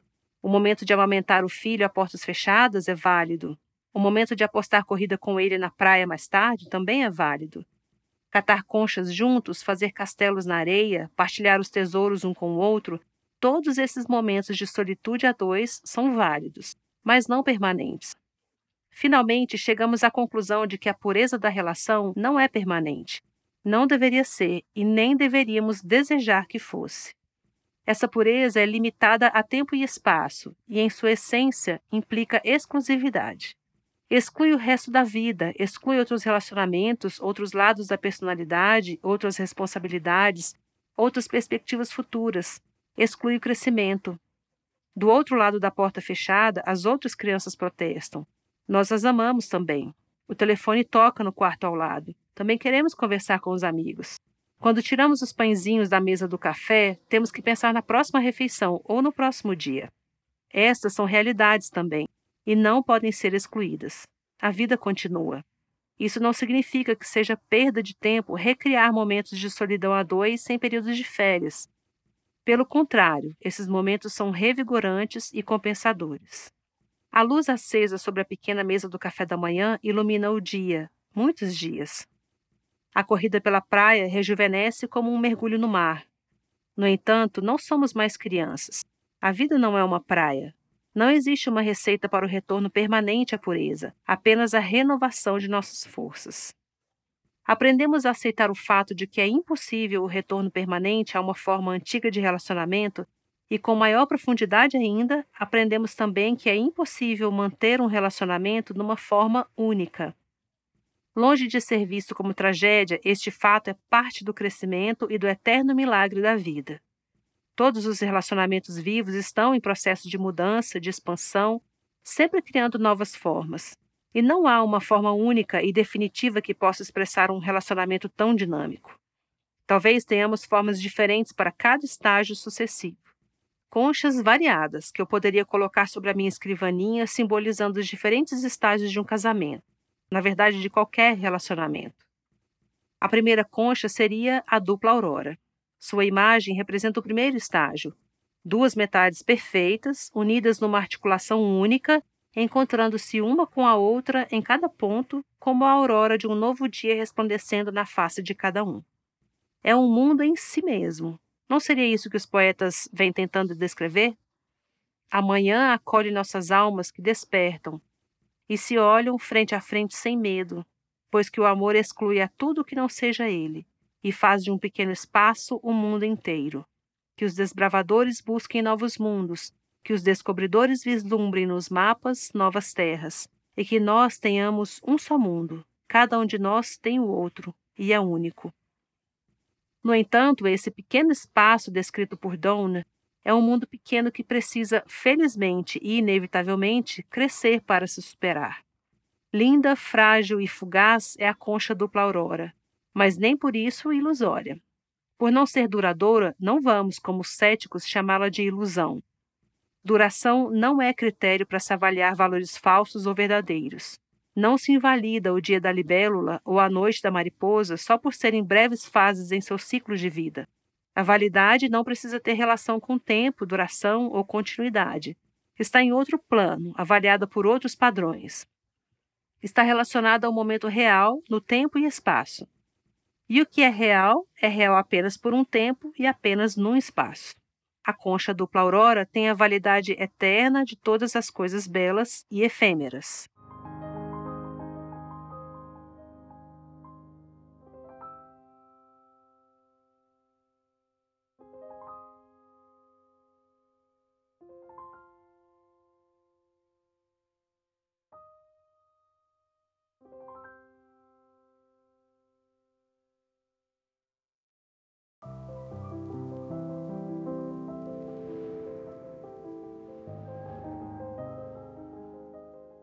Presente do Mar, de Anne Morrow Landberg, capítulo 5 Banco de Ostras. Mas com toda certeza exigimos duração e continuidade nos relacionamentos, especialmente no casamento. Pois não é exatamente isto que o casamento significa, a continuidade de um relacionamento? Está claro que sim, mas não necessariamente da mesma forma ou num único padrão, não necessariamente no estágio dupla aurora. Existem outras conchas que me ajudam a representar outros estágios. Posso acrescentá-las à minha coleção na escrivaninha. Tenho comigo uma delas, que encontrei ontem na praia. Não é uma concha rara, há muitas iguais a estas. Mesmo assim, cada uma delas é única. Você nunca encontra duas idênticas. Cada uma é moldada e estruturada de acordo com sua própria história de vida e luta pela sobrevivência. É uma ostra com muitas conchinhas incrustadas em seu dorso curvado como se estivesse se expandindo, toda desigual, possui a irregularidade de alguma coisa em processo de crescimento. Mais se parece com a casa de uma grande família, onde se constrói um cômodo após o outro para se manter sua vida fervilhante. Aqui mais um quarto de dormir para as crianças, lá um quarto de brinquedos, aqui uma garagem para o carro novo, lá um abrigo para as bicicletas. Acho graça enquanto a observo, por se parecer tanto com a minha vida neste momento na verdade, com a vida de grande parte das mulheres vivendo um casamento de muitos anos. Esta concha é um tanto desordenada, espalhada em todas as direções, cheia de incrustações, e quando viva, pois que essa encontra-se vazia e foi arremessada à praia pelo mar, mantinha-se agarrada com firmeza à sua rocha. Sem dúvida, nenhuma outra concha poderia representar tão bem a fase intermediária de um casamento como a ostra, que sugere a própria luta pela vida. Ela batalhou para conquistar seu lugar na rocha, adaptou-se com perfeição e agarra-se a ela com obstinação. É dessa forma que a maioria dos casais luta por um lugar no mundo à medida que cresce no casamento. No início, a batalha é física e material. Inclui uma casa, os filhos, um espaço em sua sociedade particular. Nessa fase de vida, não sobra muito tempo para um tete-a-tete no café da manhã. É uma fase em que reconhecemos a verdade contida na frase de Saint-Exupéry. O amor não consiste em olhar um para o outro, cada metade da dupla aurora olhando para a outra, mas em olhar juntos na mesma direção. Na verdade, o homem e a mulher não olham somente na mesma direção, eles trabalham na mesma direção. Basta observar a invasão constante de banco de ostras sobre a rocha. Nessa fase, estabelecemos vínculos, raízes, uma base sólida Tente arrancar uma ostra da sua rocha. Nós nos tornamos parte da comunidade, da sociedade humana. Também nessa fase se aprofunda o vínculo do casal. O casamento, considerado como um laço, transforma-se num estágio, num conjunto de muitos laços, cada um com uma textura e uma força diferentes, como uma teia firme e forte. A teia é modelada com sentimentos de amor. Primeiro o amor romântico, depois uma dedicação que amadurece aos poucos, ambos entremeados por um companheirismo constante. A teia é feita também de fidelidade, interdependência e experiências partilhadas. É tecida com recordações de encontros e conflitos, de vitórias e frustrações. É uma rede de comunicação, de uma linguagem comum e da ausência de linguagem também, de conhecimentos das preferências e das aversões, dos hábitos, das reações físicas e mentais de cada um é uma teia de instintos e intuições, de trocas conscientes e inconscientes. A teia do casamento é tecida com afinidades, com o cotidiano vivido lado a lado, olhando e trabalhando os dois na mesma direção. É tecida no tempo e no espaço com os elementos da própria vida. Mas o laço do amor romântico é bem diferente. Tem tão pouco a ver com afinidades, hábitos, espaço, tempo e com a vida em si, permeia todos eles como um arco-íris ou um raio de luz. É o laço do amor romântico que mantém ligada a dupla aurora. Apenas um laço, uma ligação. E se esse elo frágil se rompe numa tempestade, o que resta ainda para manter as duas metades ligadas uma à outra? No estágio ostra do casamento, o amor romântico é apenas um dos muitos laços da rede intricada e permanente que as duas pessoas tecem juntas. Tenho um carinho especial por essa ostra, ela é humilde, desajeitada e feia. É acinzentada e assimétrica. Sua forma não é bonita, mas funcional. Acho graça de suas saliências. Algumas vezes me ressinto com seu peso e suas protuberâncias, mas sua flexibilidade e tenacidade incansáveis evocam em mim admiração e surpresa e às vezes lágrimas. Sinto-me confortável com sua familiaridade, com seu jeito caseiro, como um velho par de luvas que se amoldam perfeitamente à forma da minha mão. Não gosto da ideia de colocá-la de lado. Não gostaria de deixá-la. Mas seria este um símbolo permanente do casamento? Deveria, ao contrário da dupla aurora, durar para sempre? O fluxo da vida retrocede. A casa a qual se acrescentou pouco a pouco mais quartos, mais abrigos, começa a ficar vazia. Os filhos vão para a escola, depois se casam, começam a viver suas próprias vidas, Muitas das pessoas da meia idade já conquistaram ou já desistiram de lutar para conquistar seu lugar ao sol. Aquela luta obstinada pela vida, por um espaço, pelas pessoas, por uma casa, pela aquisição de bens materiais, seria tudo isso ainda hoje necessário como na época da luta pela sobrevivência e pela segurança dos filhos? Muitas das lutas a nível físico cessaram, por ter havido sucesso ou fracasso. Será preciso que a concha continue agarrada à sua rocha? Muitos casais se descobrem na meia-idade agarrados a uma concha ultrapassada, uma fortaleza que já deixou de cumprir suas funções. O que se deve fazer então? Morrer de atrofia num padrão ultrapassado ou mudar para outro padrão para novas experiências? Talvez, diria alguém, este é o momento de se retornar ao mundo simples e fechado em si mesmo da dupla aurora. Enfim, sós outra vez, com pãezinhos e geleias no café da manhã, mas não acredito que seja possível voltar atrás, retornar ao mundo hermético da dupla aurora. As pessoas desenvolvem interesses múltiplos e crescem tanto que não cabem mais numa concha de simetria tão rígida. Talvez as pessoas cresçam tanto que nem consigam entrar em qualquer outra concha. Talvez a meia-idade seja, ou devesse ser, um período propício para nos desapegarmos das conchas, a concha da ambição, a concha das posses e aquisições materiais, a concha do ego. Talvez possamos nos desapegar nessa fase da vida como nos desapegamos ao vivermos na praia, do nosso orgulho, das falsas ambições, das nossas máscaras, das armaduras. Quem sabe tudo isso foi para nos protegermos do mundo competitivo, se pararmos de competir, será ainda necessária tanta proteção? Quem sabe vamos poder enfim sermos nós mesmos na meia-idade, talvez até antes. E que libertação isso seria! É bem verdade que as aventuras dos jovens se tornam menos acessíveis a nós.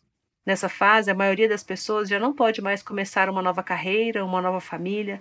Muitas das ambições físicas, materiais e mundanas são mais difíceis de se alcançar do que há 20 anos atrás.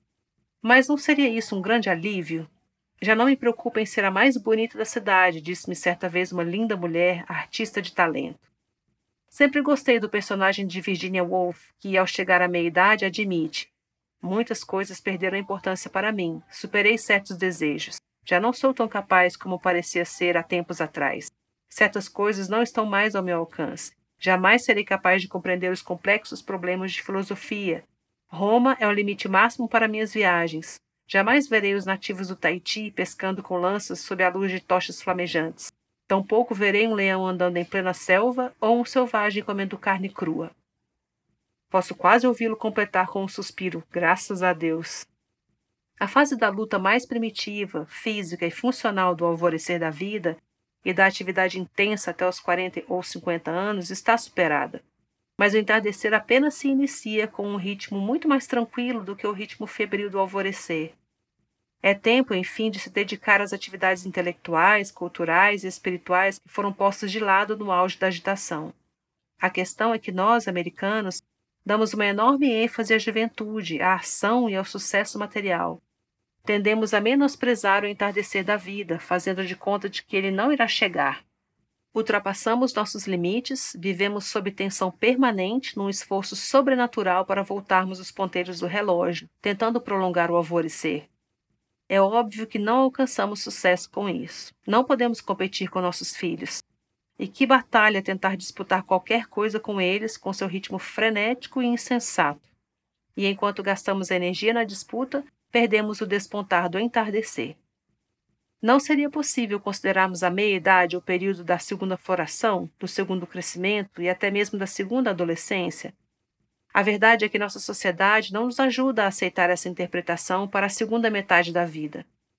Assim, esse período de expansão é muitas vezes mal interpretado. Muitas pessoas nunca vão além do platô dos 40, 50 anos. Os sinais que prenunciam crescimento, tão comuns na adolescência, insatisfação, inquietude, conflito, desespero, nostalgia, são considerados erroneamente como sinais de decadência. Na juventude, não os interpretamos mal, nós os aceitamos bem, como dores que implicam crescimento. Nós o levamos a sério, os escutamos e os seguimos até onde nos levarem. Ficamos amedrontados, é natural. Quem não tem medo de um espaço absoluto, da liberdade estonteante de uma porta aberta? No entanto, apesar de todo o medo, passamos pela porta e nos lançamos além, no espaço. Mas na meia-idade, por causa das falsas suposições de que esta é uma fase de declínio, Vemos esses sinais de vida paradoxalmente como sinais que indicam a aproximação da morte.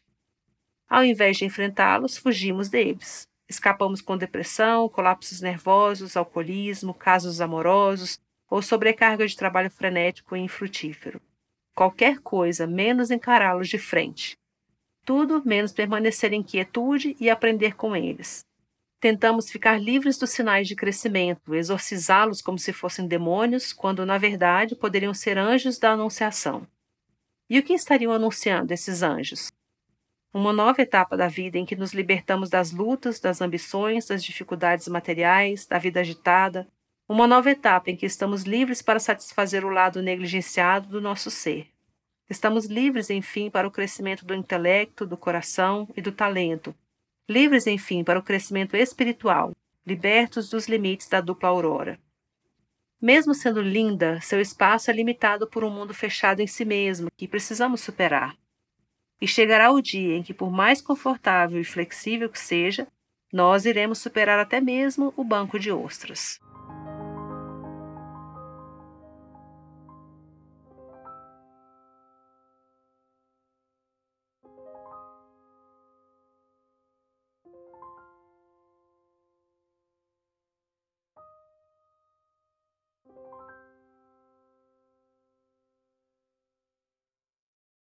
Presente do Mar, de Anne Morrow Lindbergh. Capítulo 6 Argonauta No mundo marinho existem certas criaturas raras, os argonautas, ou papernautilus, que não estão presos à sua concha. Na verdade, este serve apenas como um berço para os filhotes. Mamãe argonauta flutua com o berço até a superfície, onde os ovos são chocados e de onde partem nadando os filhos argonautas.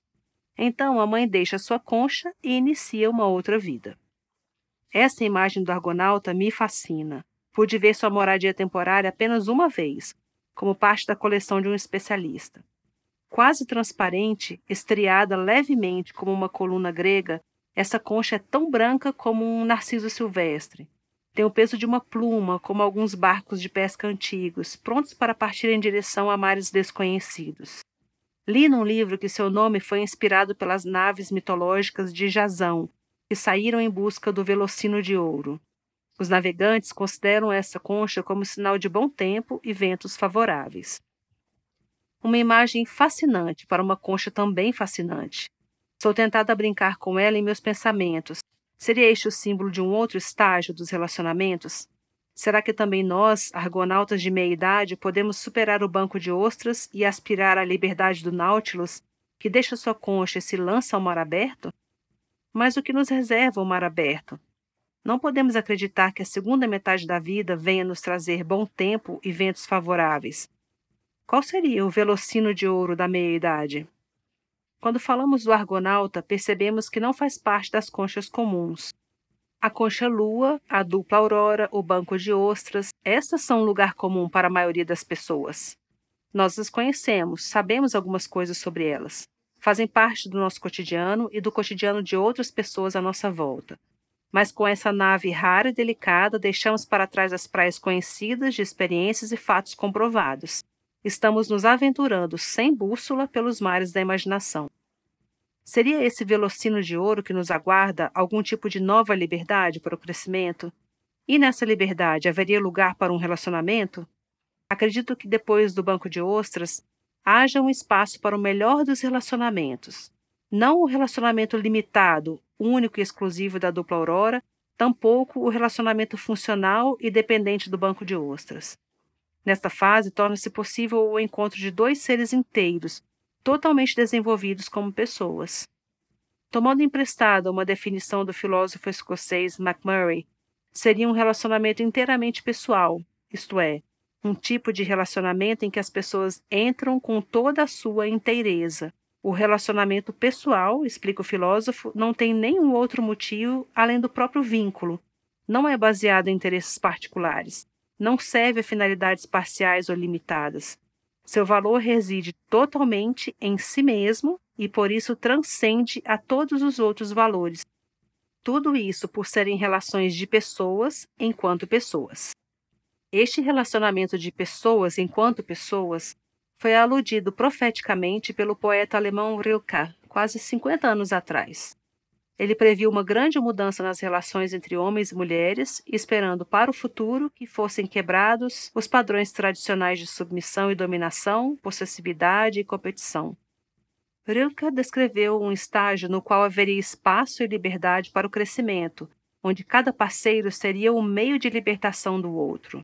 Uma relação entre duas pessoas, concluiu ele, onde prevaleça esse amor mais humano, que se basta infinitamente respeitoso e delicado, justo e puro, no vincular e no libertar, que estamos preparando com muita luta e empenho, um amor que consiste em duas solitudes que se protegem, se tocam e acolhem uma a outra. Mas esse novo relacionamento de pessoas enquanto pessoas, este amor mais humano, essa concepção de duas solitudes, não acontece facilmente deve se desenvolver pouco a pouco, como todo o crescimento de raízes sólidas. Talvez só possa surgir depois de um longo desenvolvimento na história da civilização humana e na história individual de cada um. Parece-me que essa fase da vida não viria como um presente ou um acidente fortuito, mas como parte de um processo evolutivo, uma conquista que somente seria alcançada a partir do desenvolvimento de cada parceiro. E isso não pode ser alcançado sem que a mulher amadureça como pessoa e como representante do sexo feminino num processo de crescimento que já estamos testemunhando. Para isso, ela tem que trabalhar sozinha, sem contar com a ajuda de outras pessoas que, ansiosas, vão querer lhe mostrar o caminho. Existem hoje muitos sinais de interesse pela nova mulher, manifestados principalmente através de estudos científicos sobre o seu desempenho como fêmea. Naturalmente, é necessário e proveitoso que a mulher entenda e aceite suas necessidades sexuais, mas esse é apenas um lado de um problema mais complexo. Não se pode esperar que estatísticas sobre suas reações físicas venham acrescentar algum conhecimento ou sustentação à sua vida interior e à sua relação básica consigo mesma, ou que nutram sua esperança e garantam seu direito de, como ser humano, desenvolver a criatividade através de outras formas que não sejam meramente físicas. A mulher precisa amadurecer por si mesma. E a essência desse amadurecer consiste em aprender a viver só, ela precisa aprender a não depender do outro e a não competir com esse outro para provar sua força.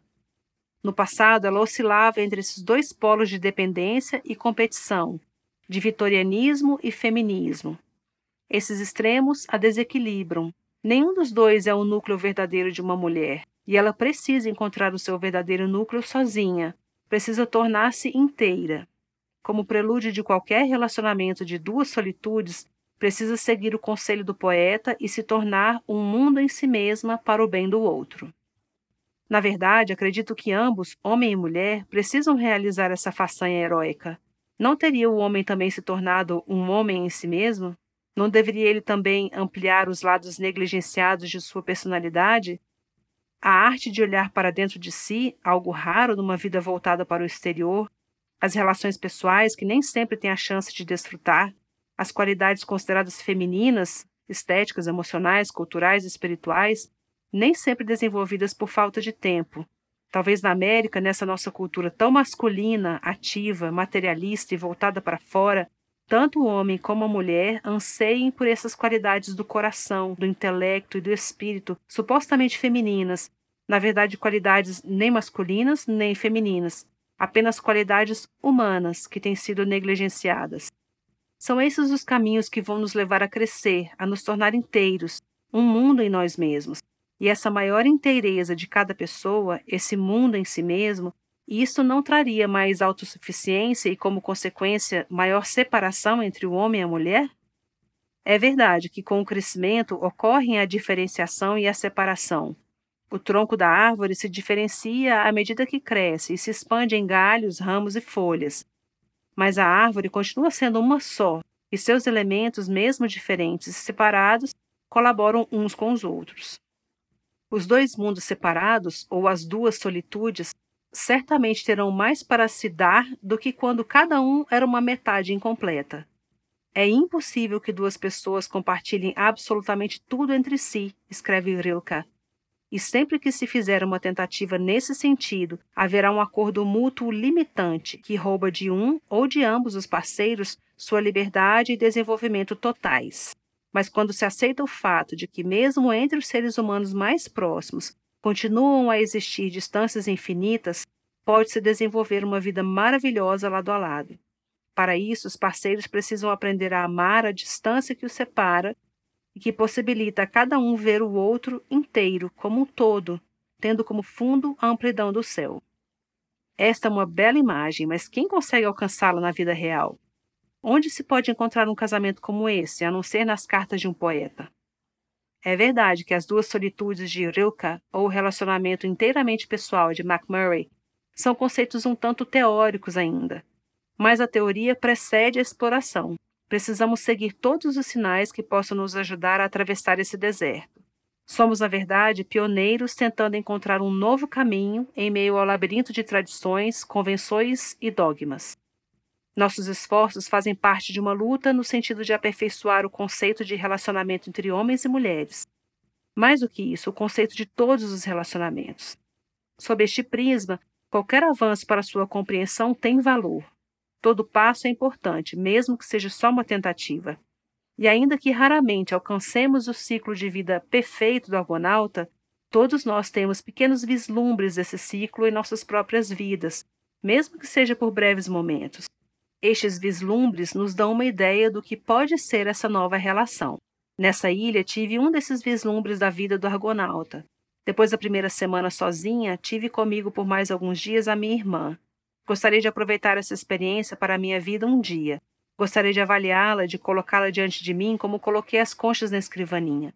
Seria bom observá-la como fiz com as conchas, testando e analisando seus pontos positivos. Não que minha vida possa vir a ser como esses dias, dias perfeitos em meio a uma semana de férias. Não há vidas perfeitas. A relação de duas irmãs não é como a relação entre um homem e uma mulher. Pode, no entanto, ilustrar a essência dos relacionamentos. A luz que se irradia de qualquer bom relacionamento ilumina todos os demais. E um dia perfeito pode nos mostrar como viver uma vida mais perfeita, a vida mítica, talvez, do argonauta. Num pequeno quarto, acordamos as duas de um sono profundo de criança. Somos despertadas pelo som da brisa que balança as casuarinas e pelo ritmo suave das ondas na praia. Corremos descalços até a areia que se estende serena, macia, cintilante, com suas conchas recém-molhadas pela maré noturna, para mim, o mergulho matinal é uma bênção, um batismo, um renascimento para a beleza e encantamento do mundo. Voltamos tiritando, ansiando pelo café quente tomado na varanda. Duas cadeiras de cozinha e uma pequena mesa entre nós duas ocupam o alpendre onde nos sentamos. Estendemos as pernas ao sol, rimos e fazemos planos para o nosso dia. Lavamos os pratos ligeiramente, sem qualquer método, pois são tão poucos que a maneira de lavá-los não faz qualquer diferença. Trabalhamos juntas de forma descontraída e instintiva, sem esbarrar uma na outra enquanto executamos as tarefas. Conversamos enquanto limpamos, secamos e colocamos as coisas no lugar, comentando sobre uma pessoa ou uma lembrança. E por ser a nossa conversa mais importante do que as tarefas, essas são feitas mecanicamente. Em seguida, cada uma se lança ao seu trabalho, portas fechadas, sem invadir o espaço da outra. Que alívio escrever podendo se esquecer de si mesma, do companheiro, onde se está ou o que se vai fazer depois, mergulhar no trabalho como se mergulha no sono ou no mar. Sobre a escrivaninha amontoam-se lápis, blocos de papel, folhas azuis enroladas que ganham vida com montes de letras. Mais tarde, vencidas pela fome, nos levantamos aturdidas para um almoço tardio. Um pouco atordoadas por tanta absorção, retomamos com alívio as pequenas tarefas de preparar o almoço, como se essas fossem elos nos ligando à realidade, como se tivéssemos quase nos afogado num mar de trabalho intelectual e abençoássemos a terra firme da atividade física sob nossos pés. Terminados os serviços domésticos, estamos prontos para deixá-los outra vez. Novamente, fora de casa, vamos em direção à praia, onde passamos a tarde, livres de quaisquer obrigações intelectuais ou práticas. Caminhamos pela praia em silêncio, mas em harmonia, como os pássaros à nossa frente, que se movem como bailarinos, dançando guiados por um ritmo interior inaudível para nós. A intimidade é soprada para longe. As emoções são levadas pelo mar. Estamos livres até dos pensamentos, ou pelo menos de organizá-los. Despidas e expostas como toras de madeira que flutuam, vazias como as conchas, prontas para sermos novamente preenchidas pelo mar impessoal, pelo céu e pelo vento, uma longa tarde absorvida pelo mundo exterior. Ao anoitecer, entorpecidas e relaxadas como as algas sob nossos pés, voltamos para o aconchego e intimidade da nossa casa. Sem pressa, bebericamos licor junto à lareira. Preparamos o jantar e conversamos. Parece que as noites foram feitas para as conversas. As manhãs são para atividade mental, como um hábito dos tempos de escola persistindo em mim. As tardes são para as atividades físicas, para as tarefas fora de casa. Mas as noites foram feitas para se comunicar, para se compartilhar, Seria a escuridão contínua da noite depois da claridade de um dia feito de interrupções que nos deixaria livres um para o outro? Ou quem sabe seriam o espaço e a escuridão infinitos que, tornando-nos pequenos e assustados, nos levariam a buscar um pouco de calor humano? Comunicação, mas não por muito tempo, pois que uma boa comunicação é tão estimulante como o café forte e nos tira o sono. Antes de dormirmos, saímos de casa outra vez. Caminhamos pela praia sob o céu estrelado e quando nos cansamos de andar, deitamos-nos na areia sob um manto de estrelas. Sentimos o corpo se alongar e se expandir como que para abraçá-las. elas se derramam sobre nós de tal forma que nos sentimos até a borda cheias de estrelas. Percebo que é por este momento que ansiamos, após a rotina no dia, do trabalho, dos detalhes, da intimidade e mesmo da comunicação. Ansiamos pela magnitude e grandeza de uma noite de estrelas, transbordando sobre nós como um fluxo de energia. E enfim, da imensidão do espaço sideral, voltamos à nossa praia especial. Voltamos em direção às luzes da casa que cintilam em meio à sombra das árvores. Pequenas, seguras e acolhedoras, avistamos nossas lâmpadas minúsculas, um sinal humano em meio ao imenso caos da escuridão. Hora de dormir nosso sono de criança outra vez. Que dia maravilhoso, penso, repassando-o na mente desde o início. O que o fez tão perfeito assim? Será possível descobrir algum sinal que explique sua perfeição? Sim, e o primeiro é a liberdade. Seu cenário não foi limitado no espaço ou no tempo. Uma ilha, por estranho que pareça, evoca um sentimento ilimitado tanto de um quanto de outro. Tampouco foram limitadas as atividades. Houve um equilíbrio natural de ocupações físicas, intelectuais e sociais, houve um ritmo descontraído, o trabalho não sofreu qualquer pressão, o relacionamento não foi sufocado por cobranças, a intimidade foi suavizada com a leveza do toque. Movimentando-nos ao longo do dia como bailarinos, tocando-nos de leve, apenas porque nossos movimentos seguiram o mesmo ritmo, instintivamente. Um bom relacionamento tem a coreografia de uma dança e segue algumas de suas regras. Os parceiros não precisam se tocar com força, porque se movem no mesmo ritmo, ao mesmo tempo intricado e alegre, ágil e livre, como uma dança campestre de Mozart. Um toque pesado iria prender o ritmo e paralisar o movimento, iria conter a beleza infinitamente mutável do seu desdobrar. Aqui não há lugar para o aperto possessivo, o braço preso, a mão pesada, apenas um simples toque ao se encontrar. Hora de braços dados, hora frente a frente, hora de costas um para o outro, não importa a posição, pois os parceiros criam seu próprio estilo e se movem num só ritmo que de forma invisível os revigora. A alegria desse relacionamento não é apenas por criar ou participar de algo em comum, mas é também a alegria de viver o momento. A leveza do toque se entrelaça ao momento vivido. Só se pode dançar bem quando se acompanha o ritmo da música, sem se demorar demais no passo anterior ou antecipar o seguinte, sempre se equilibrando no passo presente. É o equilíbrio perfeito no compasso que torna a dança natural, atemporal e eterna. Blake fala sobre isso em seu verso. Aquele que luta pela alegria destrói a vida de altos voos, mas aquele que beija a alegria que passa vive no alvorecer da eternidade. Os bailarinos que dançam no compasso nunca destroem a vida de altos voos, nem a sua, nem a do parceiro. Mas como se aprende essa técnica de dança? Por que é tão difícil? O que nos faz hesitar e tropeçar? Acho que é o medo que nos faz prolongar com nostalgia o último momento ou antecipar com ansiedade o que vem a seguir. O medo destrói a vida de altos voos. Mas como exorcizá-lo? O medo só pode ser exorcizado através do seu oposto, o amor. Não há lugar para o medo, para a dúvida, para a hesitação num coração cheio de amor. É a falta de medo que nos impulsiona em direção à dança, quando cada parceiro ama tão intensamente que se esquece de perguntar se é amado ou não, quando cada um sabe que ama apenas e se move na música desse amor.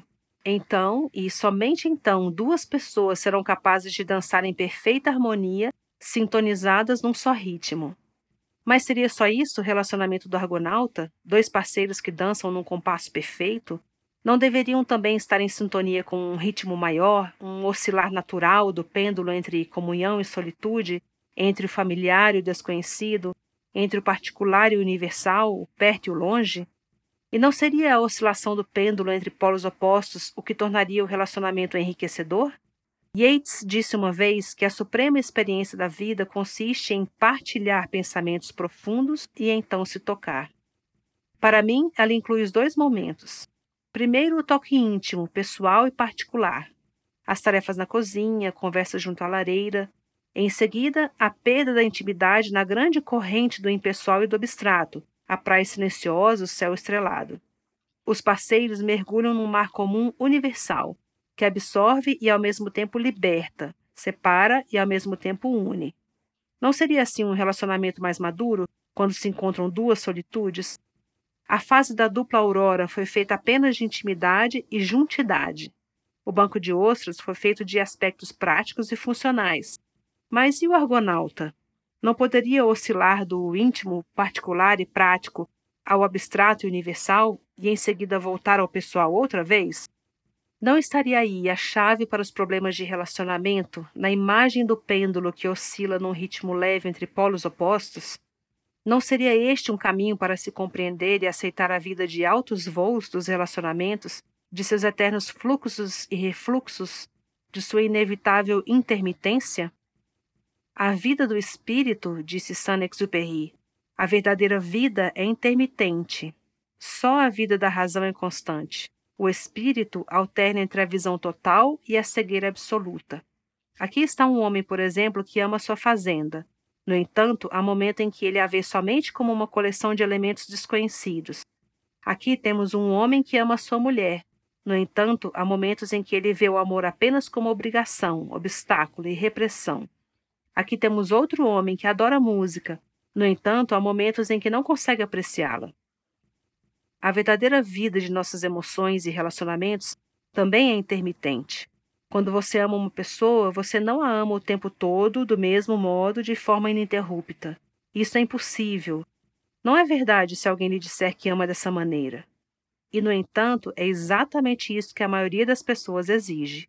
Confiamos tão pouco no fluxo e refluxo da vida, do amor, dos relacionamentos, nos agarramos à maré cheia e morremos de medo da vazante.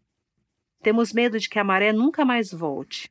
Insistimos em permanência, duração, continuidade, quando a única continuidade possível na vida, como no amor, está no crescimento, na fluidez, na liberdade dos bailarinos que apenas se tocam suavemente quando se encontram, mas continuam como parceiros dançando no mesmo compasso.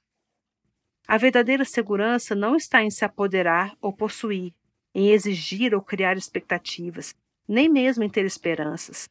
A segurança no relacionamento não está em olhar com nostalgia o passado, nem antecipar com medo o futuro.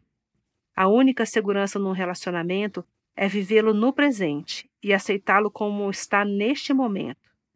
Pois as relações devem ser também como ilhas. Precisamos aceitá-las como são aqui e agora, dentro dos seus limites. Ilhas rodeadas e cercadas pelo mar, constantemente tocadas e deixadas pelas ondas. Precisamos aceitar a segurança da vida de altos voos, do fluxo e do refluxo, da intermitência.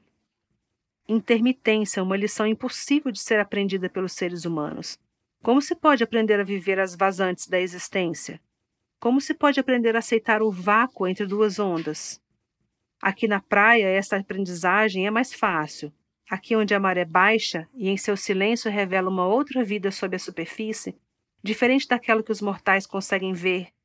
Neste momento de suspense cristalino, revela-se de repente o reino secreto do fundo do mar. É aí, nas águas rasas, em meio às ondulações tépidas, que se encontram moluscos raros, cavalos marinhos, estrelas do mar entalhadas no limo e miríades de mariscos coloridos brilhando na espuma, suas conchas se abrindo e fechando como asas de borboleta. É tão linda a hora silenciosa do refluxo do mar, tão linda quanto a hora do retorno, quando as ondas agitadas se quebram na praia, tentando alcançar as cadeias turvas de algas que marcam a última pré-mar.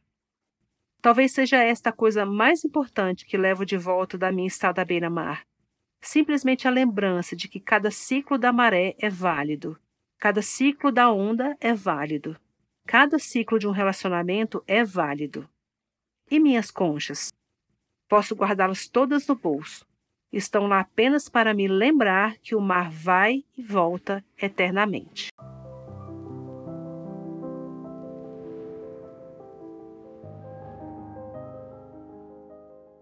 Presente do Mar, de Anne Morrow Lindbergh, capítulo 7 Algumas Conchas.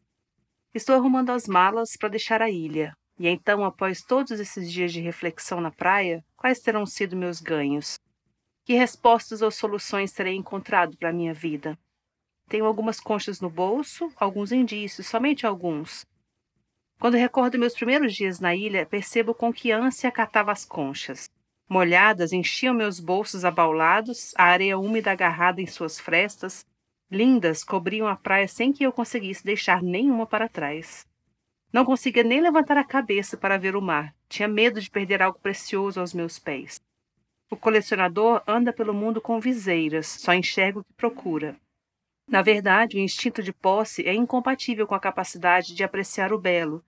Mas quando os bolsos se tornaram distendidos e úmidos, as prateleiras da estante abarrotadas e os peitoris das janelas inteiramente cobertos, comecei a abandonar minha avidez. Comecei a me desfazer dos meus pertences. Comecei a selecionar. É impossível colecionarmos todas as belas conchas da praia. Podemos guardar apenas umas poucas e essas se tornam ainda mais belas por serem poucas. Uma concha lua impressiona muito mais do que três. Só há uma lua no céu. Uma dupla aurora é um evento. Seis tornam-se repetição, como um dia de aula após o outro. Aos poucos, nos desfazemos das conchas, ficamos apenas com espécimes perfeitos, não necessariamente raros, mas perfeitos. Cada um se destaca e se coloca à parte, rodeado de espaço, cada um como uma ilha. Pois a beleza só floresce quando há espaço para se desenvolver. Só quando há espaço tornam-se únicos e significativos os eventos, objetos, pessoas e, portanto, belos. Uma árvore só tem sentido quando é moldurada pela amplidão do céu. Uma nota musical só tem sentido quando brota do silêncio, antes e depois. Uma vela só brilha na escuridão da noite.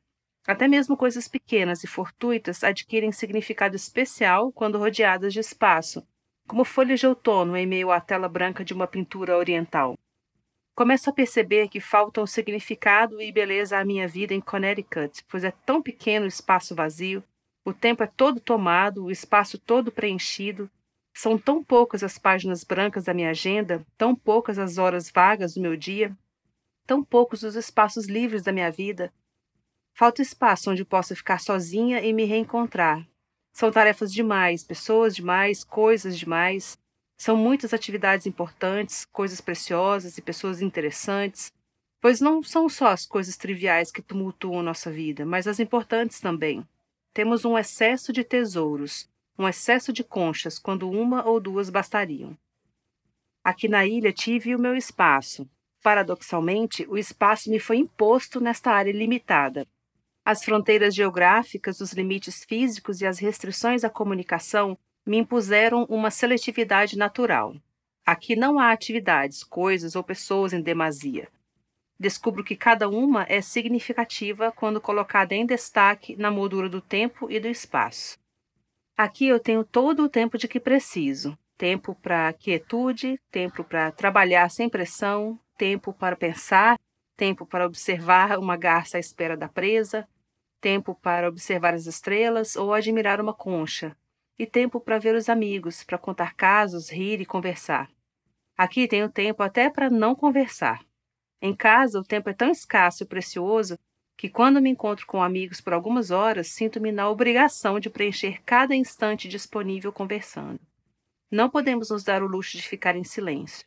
Aqui na ilha posso sentar-me com um amigo sem falar. Podemos compartilhar os últimos raios de luz do dia no horizonte, ou as espirais de uma pequena concha branca, ou o rastro escuro de uma estrela cadente que corta o céu à noite. Nesses momentos, a comunicação se transforma em comunhão e o silêncio é mais reconfortante que as palavras. A vida na ilha seleciona para mim, mas é uma seleção natural, não artificial. A seleção é de quantidade, não de qualidade. Há todos os tipos de experiência nesta ilha, mas não em excesso. Há todo tipo de pessoa, mas não em demasia. A simplicidade da vida me induz às atividades físicas, intelectuais e sociais. Como não tenho carro, uso a bicicleta para as compras e o correio. Quando faz frio, tenho que buscar lenha para a lareira e cortá-la em pedaços. Costumo nadar ao invés de tomar banhos quentes. Enterro meu lixo, pois não há caminhão para levá-lo. E quando não consigo escrever um poema, asso biscoitos e me sinto feliz do mesmo modo. A maioria dessas tarefas seria um peso se estivesse em casa, onde a vida é tumultuada e os horários apertados. Tenho uma casa cheia de crianças e sou responsável por muitas pessoas. Aqui, onde há tempo e espaço, as atividades físicas são bem-vindas, equilibram minha vida e me revigoram, o que raras vezes acontece em casa. Arrumar as camas ou ir ao mercado não é tão estimulante como nadar, andar de bicicleta ou cavar a terra. Não posso enterrar o lixo em casa, mas posso trabalhar no jardim. Posso ir de bicicleta até a cabana onde trabalho e me lembrar de assar biscoitos nos maus dias. Minha ilha faz também uma seleção social para mim. Sua pequena circunferência não comporta muitos habitantes. Aqui encontro pessoas que não encontraria em casa, pessoas que estão afastadas de mim pela idade ou por suas ocupações. No subúrbio de uma grande cidade, tendemos a encontrar vizinhos da mesma idade e com os mesmos interesses que nós. É por isso que escolhemos o subúrbio, porque temos necessidades e interesses comuns. Minha ilha seleciona pessoas bem diferentes de mim, estranhos que se tornam interessantes e enriquecedores quando se tem espaço e tempo suficientes. Descubro aqui o que outros vivem numa travessia de navio, numa longa viagem de trem ou durante um retiro temporário numa cidade pequena. Longe da agitação, algumas pessoas entram em nossa vida por acidente, por estarmos confinados temporariamente no mesmo círculo. Jamais as teríamos escolhido como vizinhos, mas a vida as escolheu por nós. Colocadas juntas nessa ilha da vida, cada uma se esforça para compreender a outra e cresce através desse esforço. A dificuldade de se viver na cidade grande é que temos que selecionar pessoas para conseguirmos viver, respirar e trabalhar em condições tão tumultuadas. E o problema é que tendemos a selecionar pessoas semelhantes a nós, o que torna a vida um tanto monótona. É como uma dieta repetitiva em que temos só salada, mas nenhuma carne, ou só doces e nenhum legume, dependendo do tipo de pessoa que somos. Por mais que essa dieta seja diferente para cada um, uma coisa é certa: geralmente selecionamos o conhecido, raramente o desconhecido. Tendemos a não escolher o estranho, que pode causar medo, frustração ou apenas uma certa dificuldade. No entanto, é exatamente o desconhecido que nos enriquece, com todas as suas decepções e surpresas. De várias maneiras, essa ilha seleciona para mim melhor do que eu mesma quando estou em casa. Quando eu voltar, serei absorvida novamente pelas múltiplas atividades centrífugas e centrípetas, não só pelas distrações, mas por tantas oportunidades? Não apenas por pessoas limitadas, mas também pelas interessantes?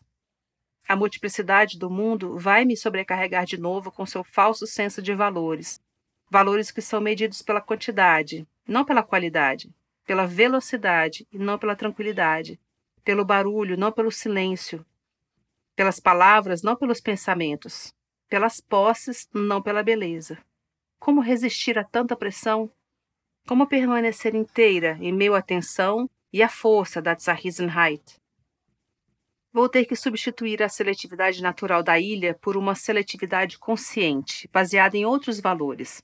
Valores para os quais me tornei mais atenta aqui na ilha. Posso chamá-los de princípios da ilha, se puder defini-los. Sinais que indicam um outro estilo de vida. O máximo de simplicidade possível para manter uma maior consciência de cada momento.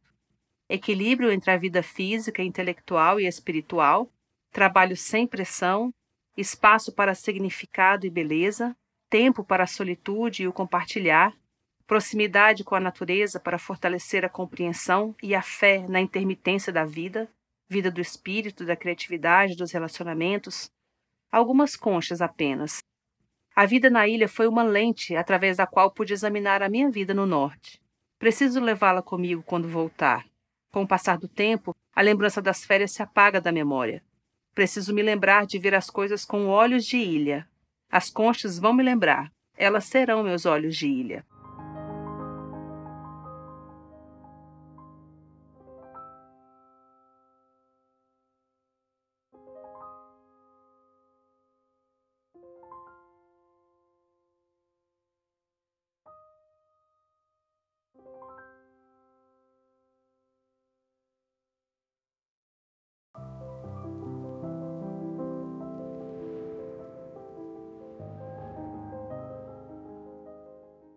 Presente do Mar, de Anne Morrow Landberg, capítulo 8 A Praia Atrás de Mim.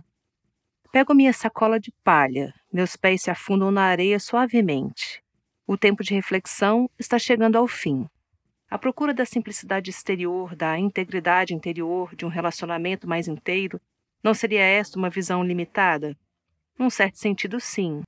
Hoje está surgindo sobre a humanidade um tipo de visão planetária, o mundo explode e se move em círculos cada vez maiores à nossa volta. As tensões, conflitos, sofrimentos que acontecem nos círculos mais distantes tocam a todos nós, repercutem na vida de cada um. Não temos como evitar essas vibrações. Mas até que ponto podemos responder a essa consciência planetária? Hoje em dia somos solicitados a sentir compaixão por todo mundo, a digerir intelectualmente todas as informações transmitidas pela imprensa, a expressar com ação todo o impulso ético que venha do coração e da mente. A interrelação do mundo nos liga a cada instante a muito mais pessoas do que nossos corações conseguem acolher. Ou melhor, pois acredito que o coração seja infinito, a comunicação moderna nos sobrecarrega com mais problemas do que a natureza humana pode suportar. É bom que o coração, o intelecto e poder de imaginação se expandam, mas nosso corpo, nossos nervos, nosso grau de resistência e tempo de vida não são tão flexíveis. Não consigo ajudar todas as pessoas que tocam meu coração. Não posso casar com todas elas ou adotá-las como filhos, nem cuidar delas como faria com meus pais na velhice ou na doença. Nossas avós e nossas mães, mesmo com algum esforço, viveram num círculo tão pequeno que podiam traduzir em ação a maioria dos impulsos do coração e da mente. Fomos criados numa tradição que agora se tornou inviável, pois o nosso círculo foi ampliado em tempo e espaço.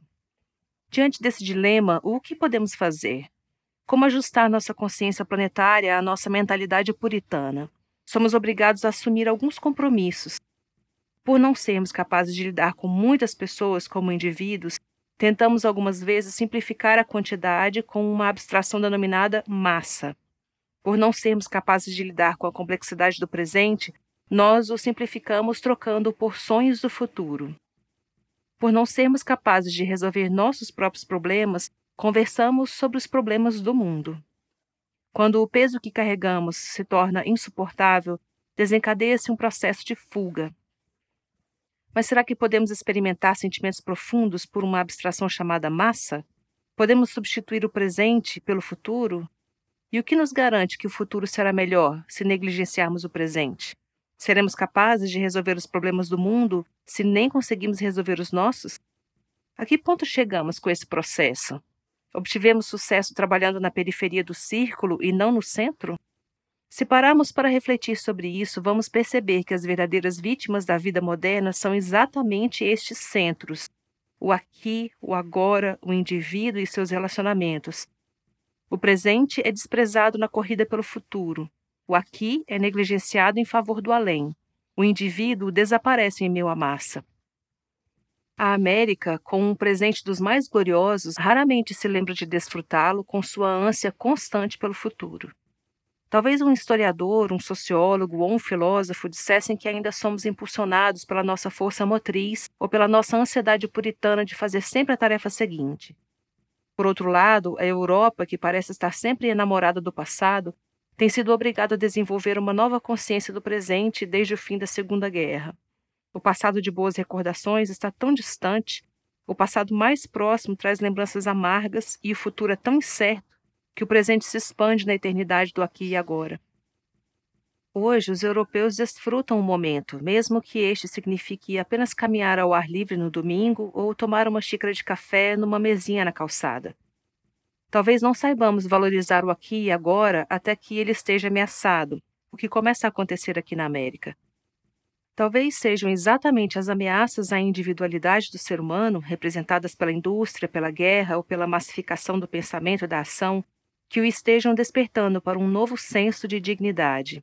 Estamos ficando prontos para reconhecer os verdadeiros valores do indivíduo, do aqui e agora.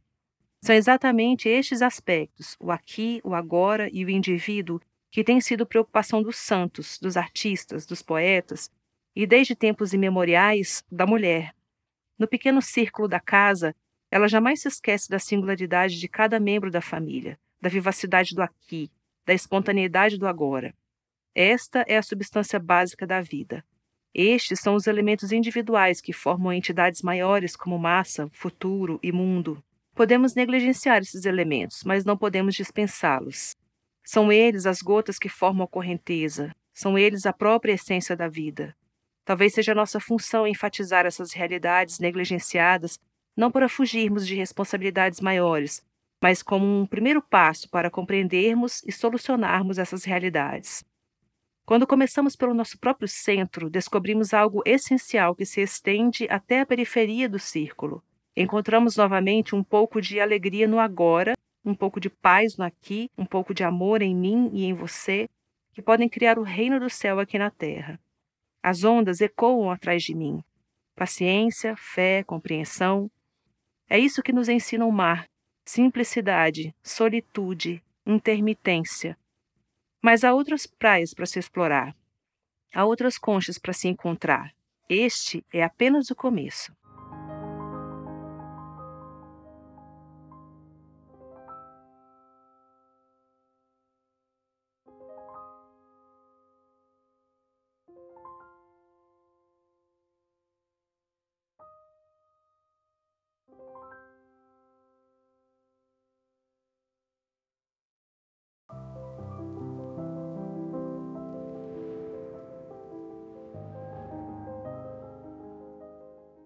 Presente do Mar, de Anne Morrow Lindbergh, capítulo 9, Presente do Mar reaberto. Nota do tradutor. Presente do Mar foi publicado pela primeira vez em 1955 e reeditado em 1975, ano em que a autora escreveu este capítulo final.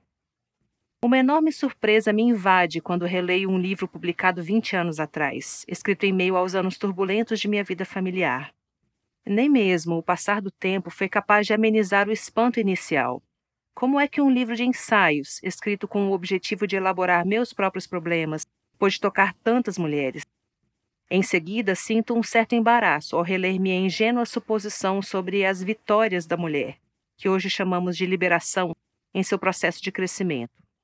No livro, considerei que essas vitórias já tinham sido alcançadas pelas feministas da geração da minha mãe, com um certo atraso, percebo humildemente que são muitas e vastas as vitórias a serem ainda alcançadas.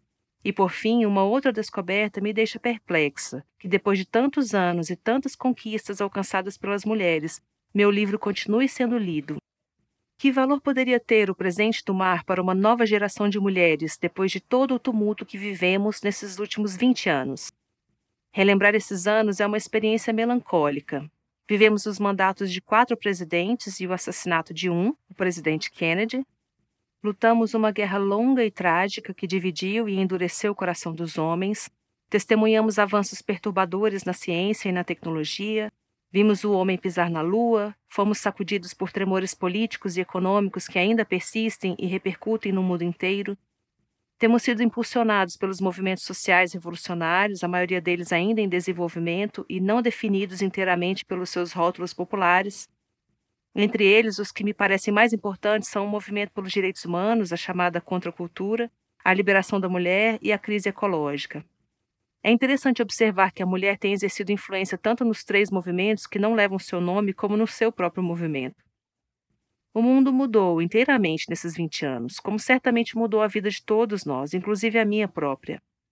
Quando escrevi Presente do Mar, estava ainda no estágio que chamei de banco de ostras, símbolo de uma família em expansão e dos filhos em crescimento. Quando a vida entrou na fase da maré vazante e os filhos partiram para a escola, para a universidade, casaram-se e iniciaram suas carreiras, o banco de ostras ficou seco, vazio. Seguiu-se o estágio mais desconfortável de todos, não fui capaz de antecipá-lo o suficiente. Mencionei-o apenas de leve no meu livro. Falando honestamente, só posso chamá-lo de concha abandonada. Caracterizou-se por muita solidão e por um pânico repentino de como preenchê-la. Para mim, não foi apenas uma questão de preencher o espaço ou o tempo. Eu tinha muitas atividades e uma firme vocação a seguir. No entanto, quando uma mãe fica só, o solitário eixo de uma roda, sem muitas outras pessoas girando ao seu redor, ela se vê confrontada com uma reorientação total. Leva algum tempo para reencontrar seu centro de gravidade. Toda a avaliação de questões internas, externas a que uma mulher se dedicou antes na vida perde a validade quando ela atinge o estágio da concha abandonada. Ela precisa entrar em acordo consigo mesma, com sua nova fase de vida, com um novo papel a desempenhar. A vida sem os filhos, o viver para si mesma, de início as palavras se perdem no vazio. No entanto, com esforço, paciência e o suporte de um marido compreensivo, a mulher consegue vencer as dificuldades na aventura do Argonauta.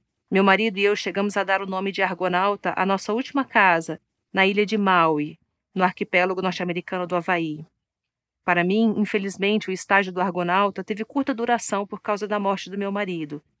precisa enfrentar uma vez mais a eterna lição da mulher. Citando minhas próprias palavras, a mulher precisa crescer por si mesma, precisa encontrar seu verdadeiro núcleo sozinha. Parece que ela precisa reaprender a lição a cada 20 anos. O que teria então uma avó e viúva a oferecer à nova geração de mulheres que vive agora a fase do banco de ostras?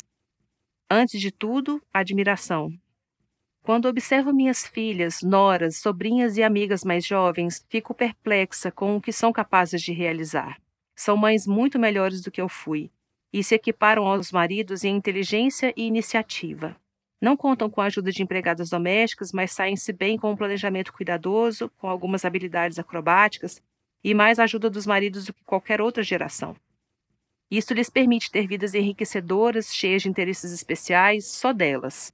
Saem de casa para trabalhar e estudar, escrevem e ensinam, tecem, pintam e tocam em grupos musicais, envolvem-se com frequência em atividades comunitárias, Muitas vezes assumem várias dessas atividades ao mesmo tempo. Será que estão felizes, ou melhor, mais felizes do que as mulheres da minha geração? Esta é uma questão que não consigo responder. De certa forma, considero-a irrelevante. Com toda certeza, posso afirmar que são mais honestas, mais corajosas ao se confrontarem consigo mesmas e com suas vidas, mais confiantes em suas escolhas e mais efetivas para alcançarem seus objetivos mas acima de tudo estão mais conscientes. Talvez tenha sido este o maior progresso em termos humanos nesses últimos 20 anos, tanto para os homens quanto para as mulheres, o desenvolvimento da consciência.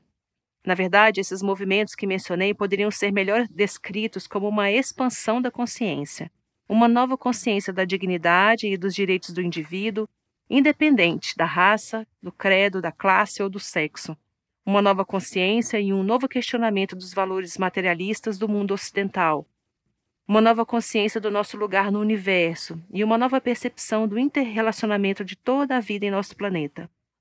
Para as mulheres, muita dessa nova consciência se deve ao movimento de liberação feminina. Uma série de informações tem sido transmitida a uma vasta audiência através dos meios de comunicação. Palestras, programas, cursos e artigos são dirigidos às mulheres, abordando temas ligados à sua vida. Uma nova área tem sido explorada, revelando aspectos profundos de sua vida emocional, até então encobertos. O campo mais fértil para as mulheres, no entanto, está nos grupos de discussão de todos os tipos e tamanhos que se alastram rapidamente por todo lugar. As mulheres não estão conversando umas com as outras apenas na cozinha, na porta da escola das crianças ou na casa dos vizinhos, como vinham fazendo através dos tempos, mas em grupos maiores, fora de casa. Estão expondo seus problemas, descobrindo-se a si mesmas e comparando suas experiências. E, acima de tudo, estão começando a conversar com os homens de uma forma aberta e honesta, argumentando, questionando e tentando explicar, afinal, o que consideravam inexplicável até então. Elas se escondem cada vez menos atrás da velha proteção feminina. Se você não me entende, então nada tenho a lhe dizer. Como sou arrogante supor que seu parceiro não possa compreender, e a maioria dos homens, por sua vez, está ouvindo e compreendendo muito mais do que fomos capazes de imaginar. Muito dessa exploração e dessa nova consciência é desconfortável e dolorosa para homens e mulheres. A expansão da consciência sempre foi um processo penoso. Basta nos lembrarmos de nossa própria adolescência ou observarmos a adolescência de nossos filhos. No entanto, essa expansão nos leva a uma maior independência e, eventualmente, a um melhor desempenho e cooperação, pois os enormes problemas enfrentados pelo mundo de hoje, tanto na esfera pública quanto particular, não podem ser resolvidos por homens ou mulheres sozinhos. Esses problemas só serão superados pelo trabalho conjunto de homens e mulheres, lado a lado.